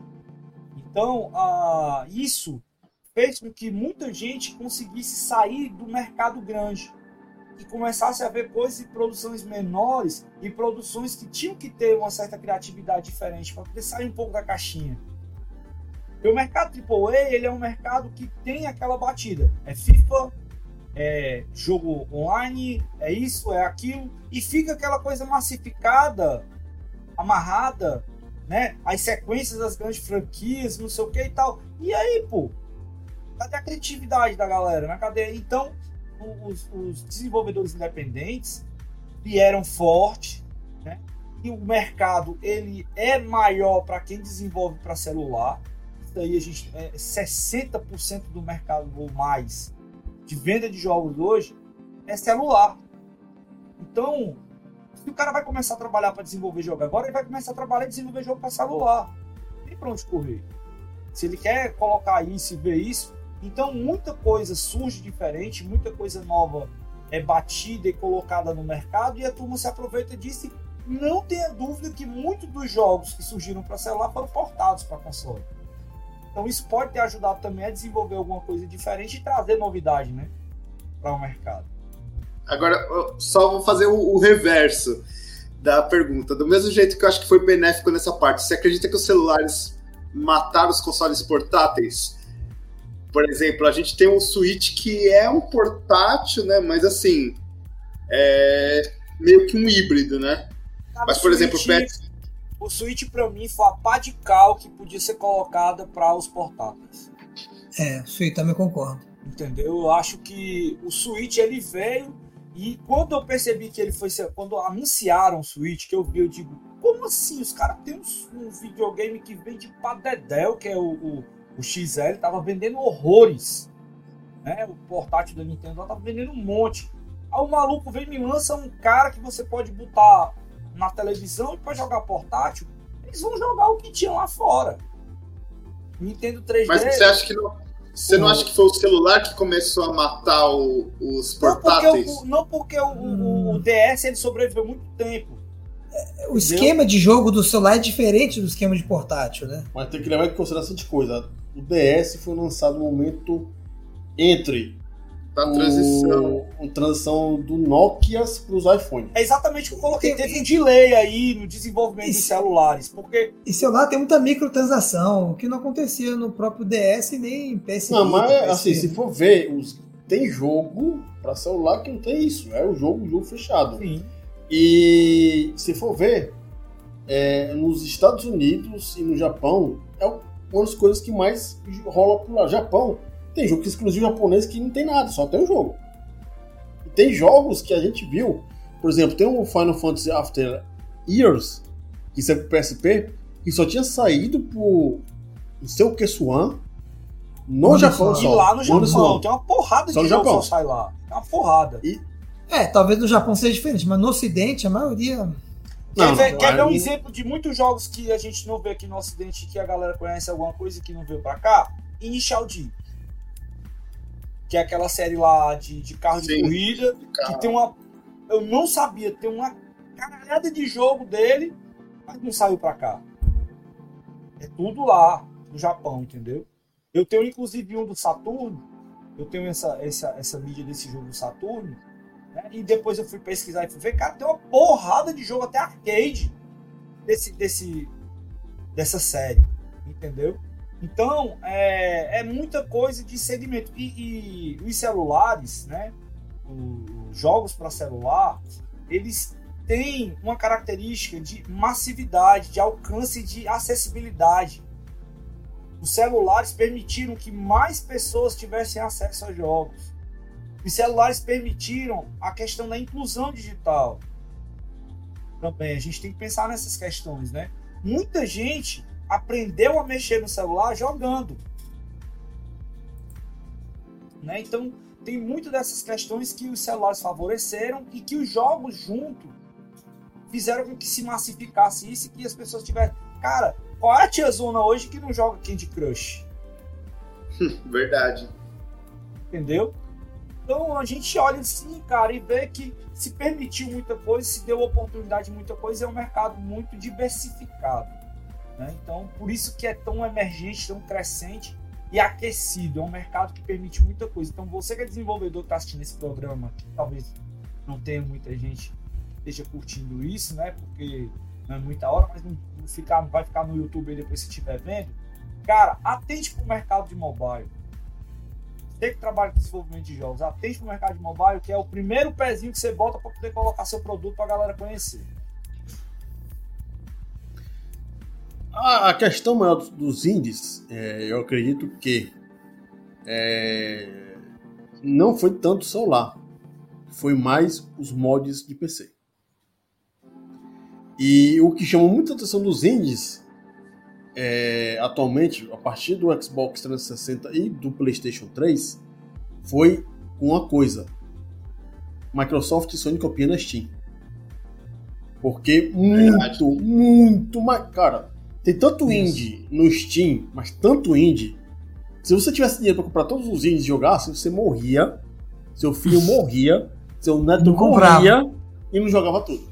É, tem muita porcariazinha, né? Então, Ah, mas-. A gente pode tirar a porcaria, tem muito jogo indie que É jogo bom, claro. E a gente pode ver, cara, Xbox, a Live, a PSN e a Nintendo Shop é a cópia cuspida da Steam. Né?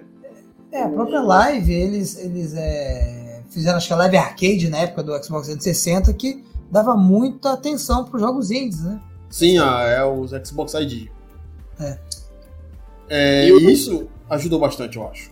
E vocês lembram do, do Oya, aquele console que ele era um Android? Eu tenho um, eu tenho um. Então, ele Era um- também Era foi, um, né? era um play de jogo indie, né, praticamente. Sim. Sim. Ó, e o, o Atari VCS, ele tá com a loja e estão investindo em um monte de empresa colocando jogo indie nele. Tava dando uma olhada na loja dele agora, assim, coisa de uma semana para outra, depois de quando eu comprei, que eu tava vendo, entraram uns 10 jogos lá na loja dele, tudo indie. Eles estão colocando muita coisa. Então é um, é um é- panorama diferente. E o. A última pergunta, prometo. Vocês acreditam que os celulares ajudaram com a volta da, popu- da popularidade dos games 2D? Porque eu, eu sinto que isso voltou meio que com os games mobile, né? Sim, Muito mais do que no, que no 3D, porque o 3D requer muito celular. E quase ninguém, assim, não pode dizer. Vou botar assim, na, na real. é, tirando o Japão e os Estados Unidos, que o pessoal maioria é iPhone, é, América Latina é esse tipo de Android aqui. Né? Android 5, 6, com 2 GB de RAM. E é muito mais fácil você. É muito mais. Não é mais fácil, né? É, você vai requerer menos recursos com 2D. E 3D vai jogar aquele Asphalt, né? 7. Coloca um bicho desses que ele explode. Verdade. É, nesse meu aqui já é ruim. Eu vou fechar o programa hoje já já e eu vou colocar uma coisa que vai mudar a ideia de vocês com relação a isso, mas tudo bem. Mas, e assim, o, o trabalho 3D para fazer. Você muito bem sabe, Luiz. É também que trabalhar com gráficos 3D é muito mais trabalhoso que 2D. Ah, não tenha dúvida. Sem, sem comparação. Você vai fazer um jogo 2D, você trabalha no nível de camada, XY aí você faz um só. efeito, você faz um efeitozinho ali, né, do, do da velocidade, Parallax. paralaxe, não sei o que, dá uma guaribadazinha De- e tal. O, o problema do 3D é que você tem que ter. é, primeiro, aquela coisa, né? De testar detecção em 3D, XYZ. Isso fode muita gente.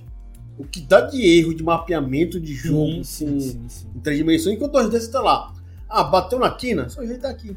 Mas você tem um espaçamento mais. Depende do jogo, tá? Porque tem determinado tipo de colisor que não funciona, não. Você pega um colisor que você vai utilizar normal, ele não tem a, a, a precisão necessária para você detectar né, a colisão que você precisa para Não, mas aqui aí no caso, você tem, você tem a ferramenta do, do- da engine, você vai ter que fazer o refinamento você mesmo.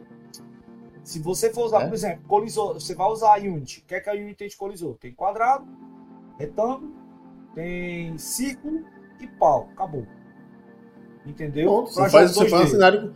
Faz cenário quadrado. Não, aí você tem que implementar um algoritmo para poder fazer o, o- o- A gente chama lá, tem até um- uns algoritmos que a gente usa, que é o Pixel Perfect. Ele vai pegar a colisão a nível de pixel, velho. Não, é, é. isso que. É, mas é isso que o pessoal que programava não entendiam e Mega mas isso onera o jogo. Também. Isso É. deixa o jogo pesado. Ah, se o, Luiz, se você- o Luiz que tá escutando aí, tá me ouvindo falar, ele sabe muito bem disso, que ele precisa fazer esses testes de colisão no joguinho de navinha. né? Ele gosta de fazer, que eu sei. Então, quando ele vai fazer lá, se ele tem uma- um tratamento de colisão, que ele bota uma colisão num quadrado, é diferente se você colocar uma colisão que ela pega a bordinha da nave lá bem bonitinha, usando o Pixel Perfect. É outra coisa. E o Pixel Perfect, quando você vai fazer ele programatizado, será que termina essa palavra? Não sei. Você vai programar esse cara, você onera o jogo. Você deixa ele pesado no processamento. É, Ah, mas consome mais. É. hoje em dia, assim, parte 2D, aí não. Aí, beleza, vai ter um processo maior, beleza, mas um troço desse que tem oito núcleos não vai pesar tanto. Agora você vai fazer pensando em fazer pro Dreamcast, pro Saturno, aí sim, meu amigo, você vai fazer, vai comer os clock, o ciclo clock da máquina, que é uma coisa desagradável, né? Eu falei aqui. dia, Antes. Hoje em dia, um celular desse aqui não, não teria como não rodar um 2D da maneira que fosse. Né? Porque Sim. 8 cores. Agora, agora é, é, falei de jogo de nave, eu me lembrei aqui que eu tenho um jogo que eu tô jogando com meu filho. Não me lembro nem o nome dele agora, mas ele é um jogo que você só joga arrastando o dedo na tela. Segurando. é. Sensacional isso, cara. Sensacional. Entendeu? Você vai, pega os combos, o movimento da nave é mais intuitivo. Eu achei assim, muito legal é, é, essa forma de você utilizar um, um outro dispositivo e você mudar a forma de jogar. Você perceber outras formas de jogar e você dar oportunidade de experiência diferente para o jogador também. E isso, é, isso eu achei sensacional. Meu amigo Júlio, você tá há muito tempo aí caladinho, você tem alguma coisa para complementar aí ou podemos ir adiante? Podem ir, ir adiante. Eu Beleza. só, quero, eu só quero saber agora se a Nintendo vai lançar o Switch 2 quando, porque tá na hora. Já que ele tá, aquele Vai, então falando, tablet. O tablet tá defasado já. Estão falando aí que vai vir um novo console, na verdade. E ele vai vir desktop. Pô, e agora É. que eu tô pensando. Ah, é? Não vai ter portátil? Porque eles lançaram. Eu acho que isso é um tiro no pé, cara. Assim, É. Não, calma. Calma, deixa eu explicar, né? As histórias que estão rolando aí é porque eles estão querendo fazer algo mais poderoso. Potente. É, mais poderoso. E vão Porque- manter o, o, o Switch. E vão manter o. Switch porque eles fizeram a, a última versão do Switch. Ele, ele, ele tem aquele modo light dele, certo? Uhum. Então eles vão pegar esse último da tela OLED, vão dar uma guaribada nele e parece que vai ser desktop. E vão pegar uma versão light desse cara usando a plataforma do anterior. Vai ter versões. Eles querem vender mais, entendeu? Lance deles é Vai virar mais. tipo um iPhone, com versões. É, mais ou menos isso. Pelo menos é o rumor que tá rolando aí, eu não sei. Assim, rumor é rumor, tô dando chute aqui das coisas que eu andei lendo nem vendo, né? Mas tudo bem. Mas Isso é desculpa, é desculpa, porque no caso a Nvidia não fez o Shield 2. Mas só que a gente agora, você falou de placa de vídeo, eu quero saber como é que vão ficar as empresas de placa de vídeo, porque a gente falou até aqui, né? A gente falou de falou de consoles antigos, falou de PC, falou de celular, só que agora essa conversa todinha pode cair por terra.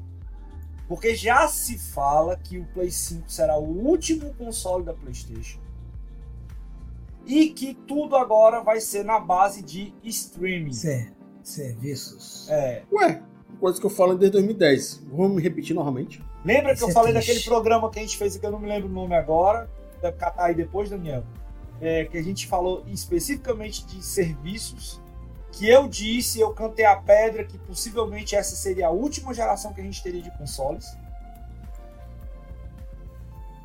Pra quem não se lembra, em- desde 2010 eu venho falando que tudo vai virar serviço. Desde 2000 12 anos já, né? Então demorou um pouquinho a profetização, não somos mãe de Ná, né? Esse ano que vem. É, tudo ia virar serviço. Por isso, É- só é que a seguinte coisa. É, o que, que vai virar o videogame numa possível próxima geração? Uma caixinha de plástico, um processamento próprio e um HD, um SSD de 2 TB. Mas, máximo. ó, o que a gente tem hoje no serviço da Game Pass, eu acho que vai ser mais ou menos a linha do que a gente vai ter para os próximos serviços que vão acontecer. Porque vai ser aquele é, on- on- é, é, play to go. Você começa a jogar Não, é, no celular, aí joga na TV, e aí joga. Se tem um box na TV que. Ou a própria TV que vai ter a plataforma já, já tem, inclusive, né? Já tem TV que vem Game Pass built-in. Já tem isso Samsung. né?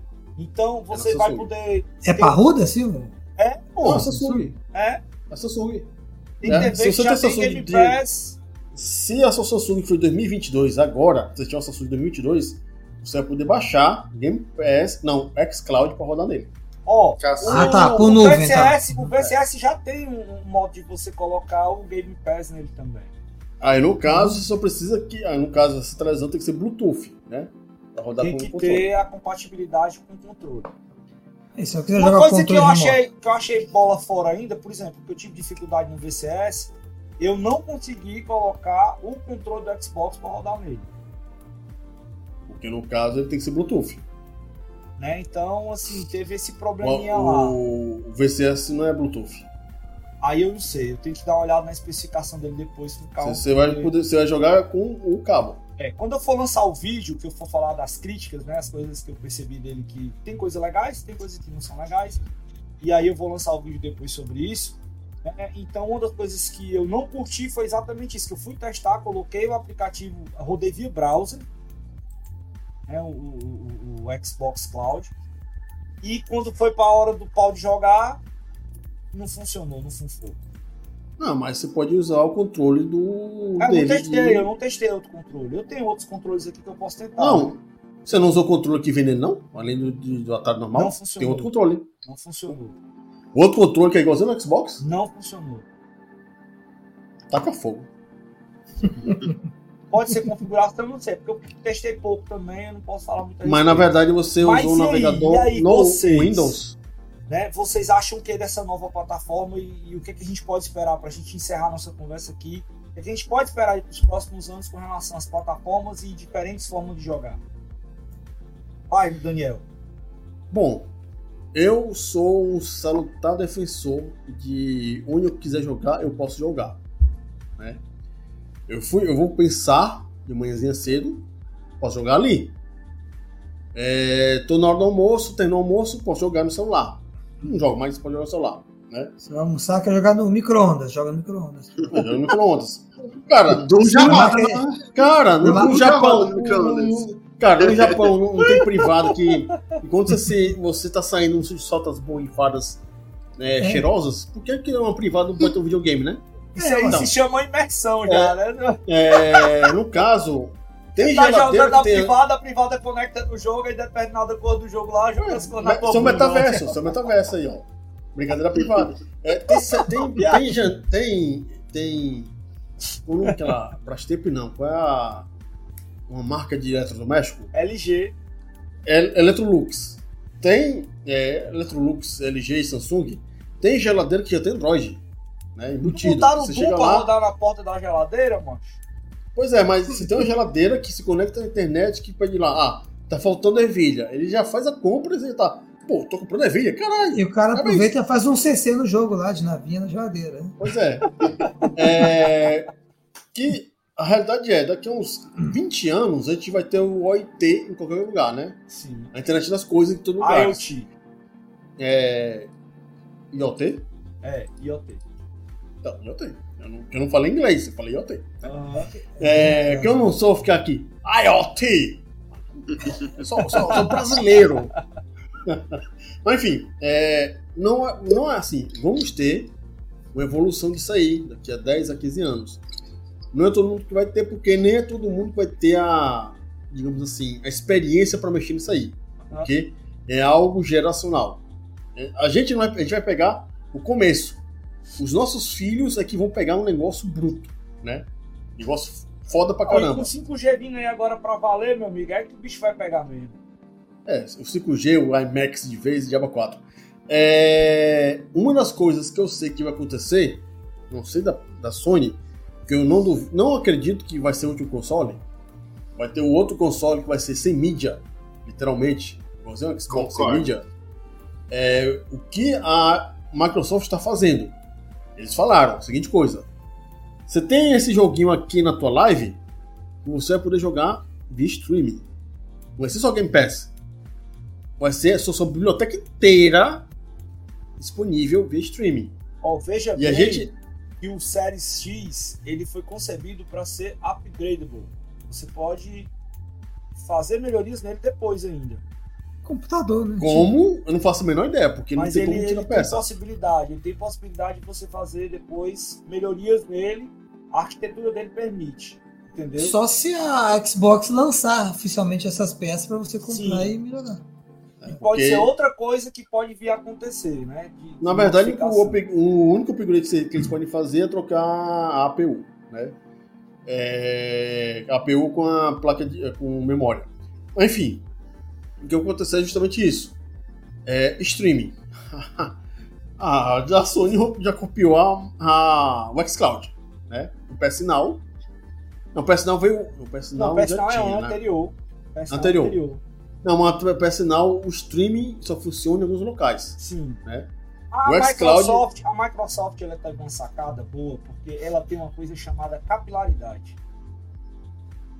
Ela tem um Hum. alcance maior em mais lugares, com qualidade entrega em ponta melhor do que a Sony teria com o serviço dela, porque a Sony ela é dependente de terceiros para poder utilizar essa tecnologia.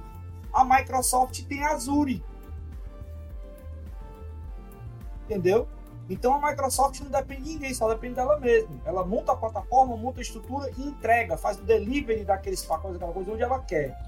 Então, esse foi o grande lance, a grande sacada da Microsoft. Ela aproveitou a arquitetura que ela já tinha, os recursos que ela já possuía, o alcance que ela tinha de rede e fez o negócio funcionar.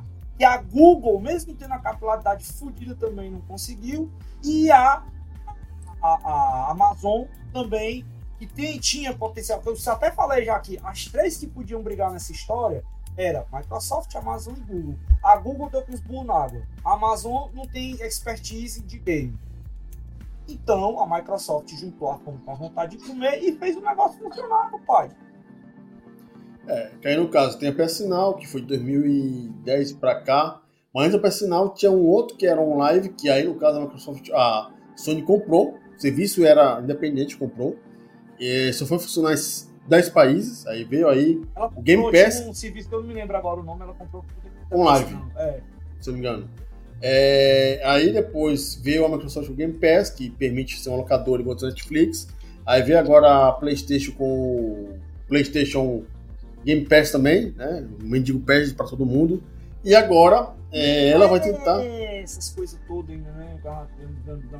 É, é parecido. É. É parecido. Tem, só não tem os jogos iguais porque não tem, é, como se diz, é, contrato diferente um do outro. Mas A é bem vantagem é parecido. os exclusivos PlayStation. Ponto, acabou. Ah, é mesmo. Enfim, é a mesma coisa do Game Pass, que tem, não é exclusivo, mas a quantidade de jogo, né? Que é É, brutal. É, bastante jogo. É bastante jogo mesmo. Brutal, é. São 500 jogos atualmente, porque você tem do Xbox e tem do PC. É, mas só que na. Microsoft ela tem um esquema lá de catálogo fixo, coisa que a PlayStation não tem. É, sempre Tá fica variando, né? Ah, Tem jogo no, no Game Pass que vai fazer 3 anos que tá lá. Alien Isolation tá lá 3 anos. Eu acho que a SEGA esqueceu. Então, fica com essa porra aí, é, é teu, né? Não quer mais não. Tem gente jogando PlayStation, né? É, é, tem, tem jogo que tá lá que, porra, não sai mais. E é de outras empresas, né? Sim. Mas enfim, o que vai acontecer, o que tá acontecendo é certeza absoluta, Sony e Microsoft via streaming. Não tem, não tem pra onde correr. Tem, não. Ah, mas os. Tem, ah, DVD, CD, Blu-ray, meu amigo, sério. É, a empresa não quer saber de dar, de, de- dar DVD, não. Eles querem saber do valor. E como é que eles vendem? Direitinho? Sem ninguém fazer, para não ter revenda? É direto com é, rede, PSN e live. Mas aí os lojistas vão se ferrar, né, mano? O que é E que quem vai, ver, quem vai vender os Fabricante, aparelhos? fabricante de placa de vídeo, como é que vai ficar nessa história? É É. DVD, Não, mas- essas coisas. Filme, cara. Tipo, Hoje, até o cinema, né, tá meio que, tipo, tem filme que estreia streaming. no, no streaming. Agora, por, é, Júlio, no caso, é, um meio que é o intermediário não vale a pena pro produtor. Porque você tá dando 20% pro cara fazer nada. E aquela Ó. história que em loja digital não pode vender mais caro, não pode vender mais barato que o, o vendedor físico, porque são quebra o isso físico. aqui Acabou, é né? aqui no Brasil. Ah, Fora- nos Estados Unidos não. não é assim, não? Agora saca só um negócio aqui que o Júlio, vocês falaram uma coisa aí de, de O Luiz até pode ver aí mediação. também, eu não Ó, sei. vocês falaram de mediação, uma coisa que está acontecendo muito forte no mercado agora é o seguinte: com a- o advento da internet, aquela figura do, do distribuidor, Do vendedor. entendeu? Do vendedor e tudo, tá acabando. A Por loja, exemplo- a loja de ponta de linha que a gente compra as coisas, ela ainda existe porque ainda tem muita gente que ainda gosta de ter o contato físico com as coisas. É. Entendeu? Tipo, é, eu peguei uma. Comprei impressora multifuncional. Você acha que eu fui na eBay comprar? Não, fui na Amazon. Pois é. Fui na Americanas. É, E isso tá ganhando Ah. volúpia. Com a, com a pandemia se acelerou ainda mais. Ora! Quem é que não comprou mouse, teclado, notebook, computador, tudo Headset, pela Amazon? Pois é, Tela, headset. É, tipo, é porque é, esse tipo de emprego é emprego que vai acabar uns anos no século XXI. É, É infelizmente, tipo, e tem um outro porém, é, que no momento que você compra um, um CD, um DVD, né, ele é seu, né? Não é seu, na verdade, tem aqui na- no manual que você é, tem o direito de uso, ele não é seu Isso. né? É, que pode ser revogado a qualquer momento. Mas aqui você pode vender de boa. Passar, eu vou vender por isso por 20 reais. Eu vou ficar com 20 reais. O que, é que eles querem fazer? Controle absoluto do valor. Eles querem que você compre na rede. E se eles quiserem, ah, ele vai ser bonzinho e a gente vai liberar a revenda. Mas vai estar lá, a revenda desse jogo aqui por 20 reais. Eles vão tirar 5 reais e vão ficar- você vai ficar com 15. Mas eles querem ter o aí controle absoluto da IP. as lojas físicas vão perder espaço para as lojas né, do serviço. Tá? Das empresas. Do serviço. Tá? A Da Microsoft e da as Sony. publishers vão estar dentro do esquema de serviço. Ou seja, as grandes publishers de jogos que a gente tem hoje em dia, elas vão ter que começar a pensar em re- remodelar suas ideias, porque muito da campanha de marketing dos jogos vai ser de estar colocando, por exemplo, o jogo no topo da lista, por exemplo, que você vai abrir lá, você abre a Game Pass e o jogo tá lá no topo da lista para jogar. Vai ser um jogo Sim. mais caro para colocar, entendeu? Um, um- um motivo de barganha para para as empresas de colocar isso e de, e de modificar né, a- o modelo de negócio que a gente tem hoje em dia dos jogos. Tem isso também. E, é- e- e essa, para mim, vai ser a tendência. Vai ser tudo basicamente digital, mas em contrapartida, você vai realmente poder jogar tudo da maneira que você bem entender. É, só o fato que a Microsoft falou, que sua biblioteca vai ser disponível pelo xCloud, sem necessariamente estar no Game Pass, cara, pra mim já tá bom demais. Eu tô, tenho 130 jogos aqui no, no Xbox sem ser do Game Pass. 130 jogos. Quer dizer, a biblioteca que eu tenho do Game Pass, eu vou ter mais 130 jogos para poder jogar fora do Game Pass. E a Sony, a Sony vai fazer igual, para não perder cliente. Eu não duvido nada que a Nintendo vai fazer igual. Se a Nintendo fizer igual, ela morre. Ela vai morrer. Vai. Porque um, a Nintendo só, só, só, tem duas coisas que, vai, que ela ganha dinheiro. Ou é vendendo videogame com jogos, né? Que no caso ela ganha dinheiro com jogos. E é com o, a IP do Mario. A IP do Mario, da Pokémon que dá dinheiro. Os dela, né, desenhos. Né? é, os bonequinhos, as, dá, dá dinheiro. Mas aqui dali tem limite. Enquanto que você fazer. Hum, é a infraestrutura né, que ela vai precisar para ter um serviço desse é algo que. Ah, vai ter que vai é alugar para a Amazon. Ela é vai ficar com o é. Google. Ou vai fazer com a Microsoft. Enfim. É, por mais ou por menos. A, a Sony tem parceria azul. Pois é. Olha que ah, louco. Por que, né? que, a, por que, que a Microsoft não mata a Sony? Porque a Microsoft quer concorrência. Ela quer concorrência. O próprio Phil Spencer já falou. É, a gente quer concorrência para fazer melhor. Sim. E é isso que funciona no mercado, né? Mas, é, na minha opinião, cara, tudo vai virar serviço. É, e Netflix foi o pontapé inicial e a gente tá indo para um local digital que está fudido, lascado, porque vai ser um ponto que é, eu quero assistir, sei lá, é, aquele filme lá do. É, que foi base do Solid Snake, Fuga de Nova York. Eu quero assistir, eu não posso porque não tem mais. Não existe por aí. Exato. É um Preservação. Merda! Ó, oh, tá lascado. Conservação digital vai pro saco. Mas deixa eu pegar aqui, Júlio, o que, é que você acha disso aí? E, e seu pensamento a respeito do que a gente pode vir nos próximos anos? Ela já tá chorando assim, pô, sou colecionador, tô, tô fudido. É, por isso, que eu sou, por isso que eu sou colecionador. Eu tô mantendo aí. Tira do stream, tira da Netflix, mas tá o DVDzinho VHS lá em casa pra assistir. Então, é, é isso, né? Vai, a tendência é essa, cara. Ou você ou se rende a esses streaming, ou você vira colecionador, sabe? De coisa velha, porque coisa nova você não vai encontrar mais. Mas pelo menos tentar resgatar o que é velho, né? Mesmo que você não, lá, não seja colecionador, baixe tudo máximo possível que você tenha. Você também é um jeito de resgatar, baixando aí, não oficialmente, né? Porque se for ficar dependendo só de streaming, eu acho que vai perder muita coisa e você não vai ter mais o controle do que você quer ver. Porque o que é bom na internet? Diferentemente da televisão. A televisão a gente não tinha o controle que a gente queria ver. Nem na TV por assinatura, né? Você tinha que pagar o canal e dependia do que eles passavam. E na internet, não. A internet veio justamente para isso. A gente tem o controle do que a gente quer ver. E com o streaming, você tem o controle entre aspas. Tem controle do que só está disponível lá. Não do que realmente você quer ver. Uhum. Então, eu acho que é esse que é o, é o grande porém dos streams, tanto para jogo, para música. Eu, né? procurar, eu procurei na Crunchyroll, procurei na Netflix, procurei na Prime, procurei em tudo que era serviço que eu tinha aqui. Não achei a série de Inchaudi pra poder ver. Eu achei que um cara postou lá no YouTube, eu tô assistindo do YouTube. É, é o jeito, não. Por exemplo, é, eu, eu pago também Spotify, né? Mas eu quero escutar, por exemplo, o álbum Forbidden do Black Sabbath. Não tem lá. Porque não tem os direitos autorais para esse álbum. Então você não, você não vai escutar lá. No Spotify você vai escutar outros, mas esse álbum você não escuta. E outras bandas têm esse mesmo problema, sabe? Nunca tem tudo. E às vezes você vai encontrar no, no YouTube ou baixando aí legalmente em algum lugar. Ou você tendo o, o CD, como eu tenho na coleção de CD, né? Uhum. É isso. Beleza. E tu, Luizão, o que é que tu acha aí? antes do, do, oh, tá, do, do, do, Luiz continuar, falar falo dele, sabe que, que isso me lembra muito desse negócio do Impossível Pagão Digital? O livro 1984. Sim. Vai ter censura pra caramba daqui a um tempo. Vai ter mesmo. Já tem, e, Já tem. Não, vai, vai, vai, ter, vai ter mais censura. Politicamente correto, pessoalmente. Né? É, Atualmente é essa censura. Já. Perfeito. Fala, Luiz, o que, é que você imagina aí para os próximos anos?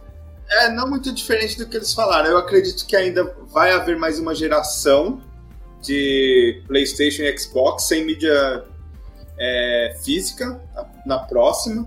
Homem de ferro, acho você, que... viu? Eu acho que a Nintendo ainda segura mais umas duas gerações depois do Switch, que ela vai meio que segurar até o limite. Tela, né? E, e depois vai ser tudo streaming. O meu, o meu único medo que é que eu tenho certeza que vai acontecer é igual aconteceu com, com as séries, né? Antes tinha o Netflix, você queria assistir algo, tava tudo lá. Aí hoje tem Disney, hum. HBO. Então imagina, putz, eu quero jogar negócio tal, eu tenho que ir lá e Pagar assinar serviço. os serviços. Exato. E tem alguns ainda que você, além de você pagar a mensalidade do serviço, você precisa alugar o filme. Não sei se vocês já viram isso. Sim. Tem também. Qual é um? Google. Ridículo. Não, não. Google, o Disney faz isso. Disney. Google. Sim, a, a, a PSN também faz isso. A, a Prime tem um extra lá que você, por exemplo, você quer assistir não, mas, determinado mas, não, da, da, não, da, da o Prime. YouTube faz isso é, também. Estúdios a parte da Prime. Você compra, você pode comprar filme na plataforma da Prime e você pode comprar serviços como, por exemplo, aquela Sim. MGM, não sei o quê. Não, é a parte. Sabe, sabe o é. que, que lembra? Olha só os streams. Sabe o que, que lembra? Aquelas TV por assinatura, tipo Jack TV, que você alugava os filmes, lembra? Tinha isso também. Sim. Mas e além Google disso. Você pode comprar. Agora, você, tipo, você compra o filme, ele fica na sua library eternamente. É. A Google tem esse lance aí. Você compra o filme, ele fica lá. Né? Ou você pode alugar. 48 horas você assiste tchau. Ah, Luiz.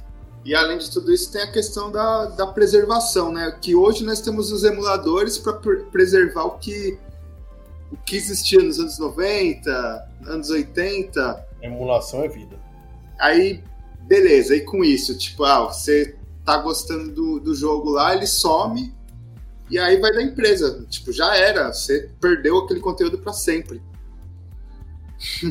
e aí, como que faz? É verdade. É, tem um ah, caso do, do Steam, é, assim, eu não sei a Live, a PSN, né, Shop.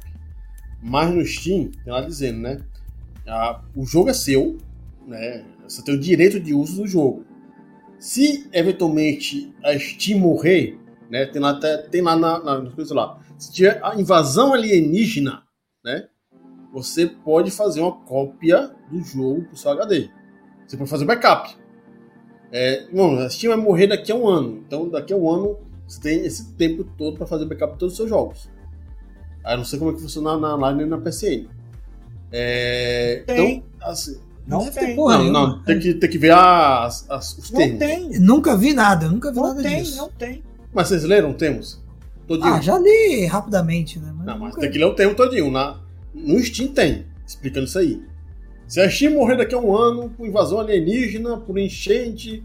Né, tem lá, invasão alienígena mesmo, sem brincadeira nenhuma. Não sei se tiraram agora. Né? É, você tem que fazer o backup. Quer dizer, o jogo ainda é seu. Né? De uma maneira ou de outra. Mesmo que a empresa chegue lá, ah, esse Doom aqui eu vou tirar da loja. Vou tirar da loja, mas vai ficar na sua biblioteca. O, né? o, o, que eu acho muito sacanagem que acontece na PS, tanto né, no, acho que até no próprio Xbox, pelo menos no 360, são jogos que só tem regi uma região e não tem na outra. Assim, tem vários jogos da PSN japonesa não. que não tem na PSN brasileira, é, vários jogos da americana. É registro da. É ridículo é. isso. Não, agora, mas é registro. Ó, agora olha só o, o, sistema da PSN ele é diferente da Steam, assim como também o da, da, da Live. Da Live. É diferente da, da Steam.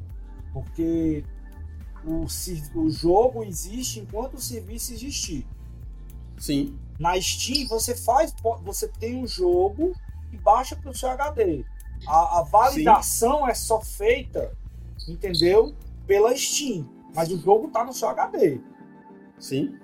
Na PSN lá Live você até faz o download, mas só que você só consegue usar o jogo se você estiver conectado. É.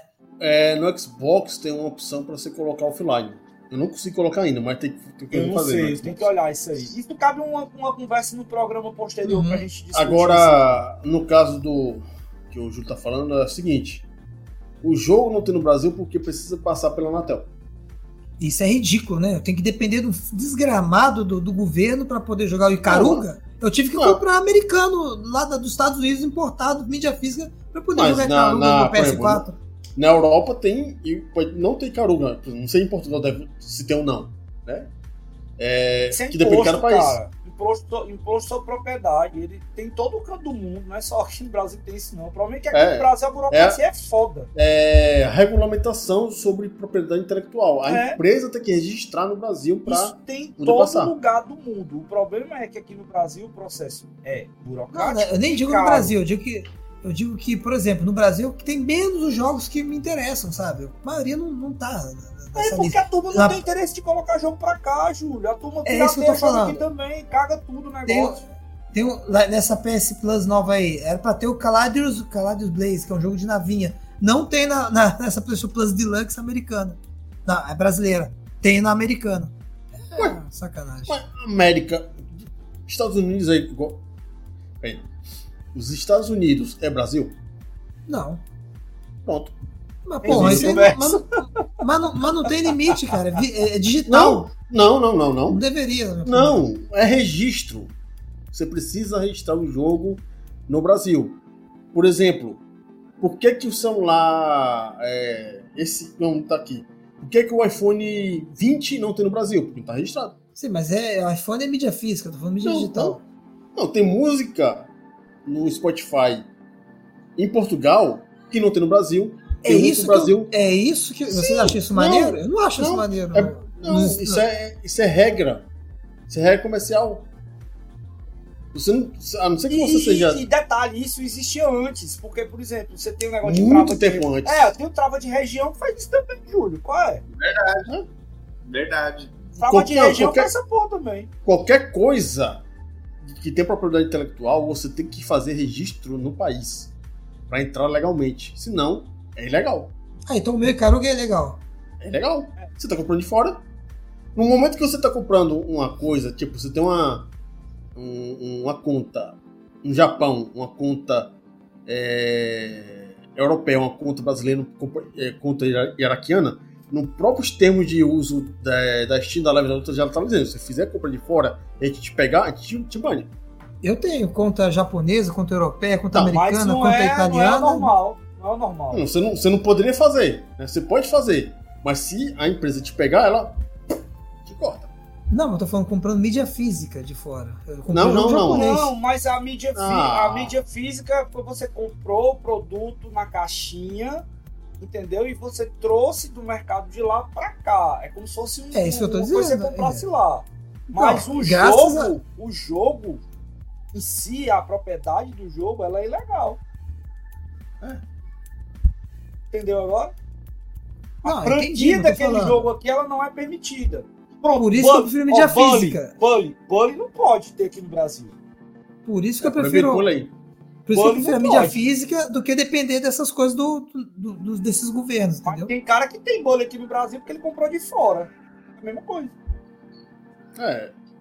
Aí no caso, você vai ter que pegar o Código Civil e mudar uma ruma de coisa. E Começa a briga- ligar pro seu briga deputado é mais aí. embaixo. O- É. Posso só complementar uma coisa que eu acho que isso já Vai tá pra você fechar aí as nossas ideias, por favor. Mas, ó, esse lance do, do streaming ser tudo na nuvem, imagina quando isso aí começar a se integrar com as moedas virtuais, né, que já acontece com os NFT da vida, tudo.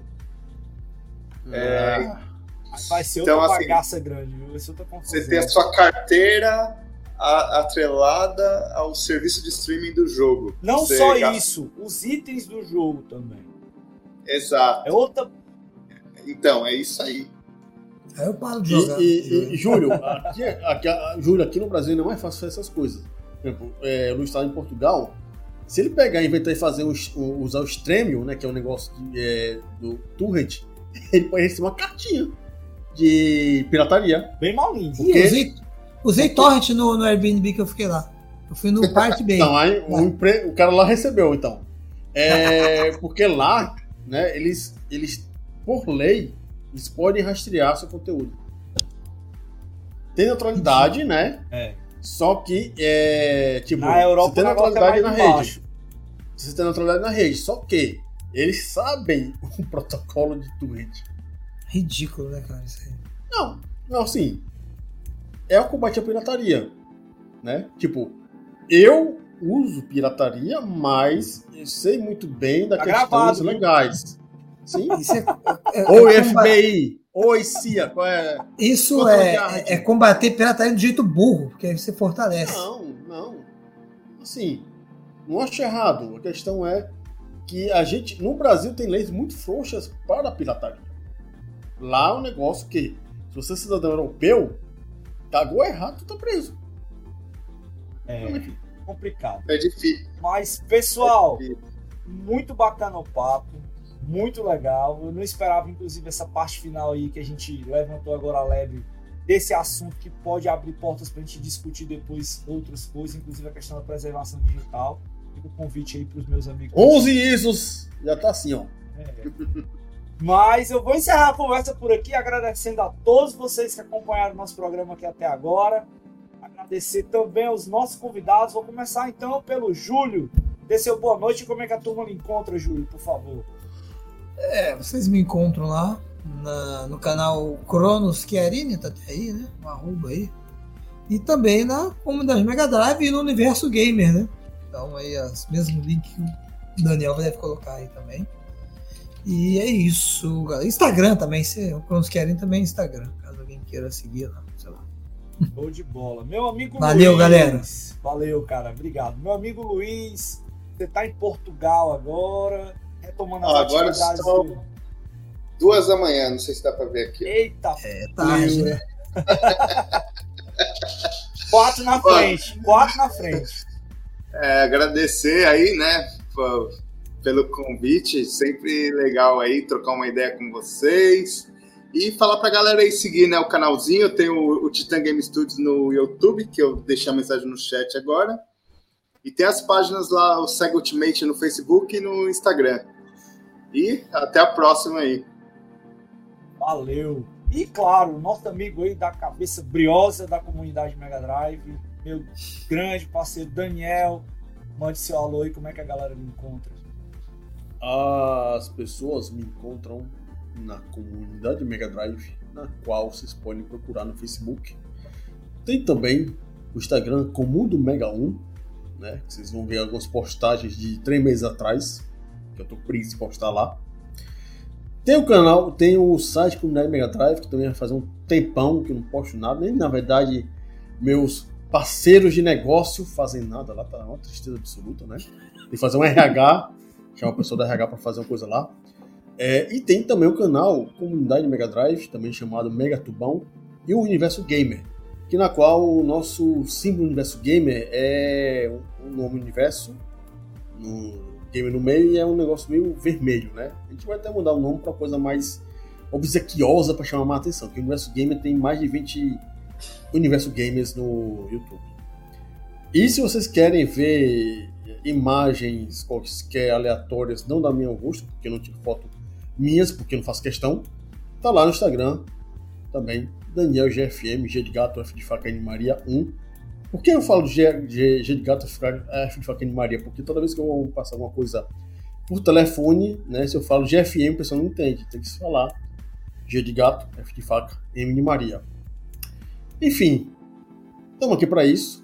E talvez quinta-feira, quinta-feira agora a gente vai fazer um teste do Mario Kart 64 para ver se vai conseguir jogar Próximo com quatro players. que vai ser feito aí, né? Se não, a gente vai, é, vai fazer com três players e vai refazer as regras para fazer o campeonato da comunidade Mega Drive. E talvez nesse domingo agora a gente vai voltar com o Mega Cash com o tema de é, os jogos que. Foi uma parada? É, os jogos que. É, os jogos que nos agradaram. Que tem outro nome, vamos esquecer agora. É, os jogos que nos agradaram ao longo dos anos, né? A partir assim, de 85 até 2020. Eita, esse programa promete, vai ser grande, viu? Show. Esse, é, esse vai ser bom. Mas é isso, pessoal. Muito obrigado a todos vocês. Eu sou Ezequiel Norões, eu estou aqui à frente do Quebrando o Controle hoje. Infelizmente o Eric não pôde participar. Você encontra todas as nossas conversas, os vídeos e tudo mais no nosso canal Quebrando o Controle do YouTube. Você também pode encontrar todas as mídias sociais da OSEG. Seguir a nossa programação através do, do arroba. Você vai lá, Instagram, na bio lá do nosso Instagram, tem um link de todas as nossas mídias, tudo aquilo que você quiser encontrar. Acompanhe a programação da OSEG, as Segundas-feiras tem o programa do Eric lá no canal dele. Às quartas-feiras nós temos aqui o nosso Quebrando Controle. Quinta-feira, essa semana, infelizmente, não vai ter o nosso Hidden Gems. Teve um probleminha aí na gravação, mas semana que vem tá de volta. Sexta-feira, Happy Hour. E sábado tem Serginho e Vivi no Meia Hora. Então é isso, pessoal. Muito obrigado a todos vocês. Boa noite. Até a próxima. Valeu. Testa oleosa pra caramba. Fazer um pau pipoca. Tchau.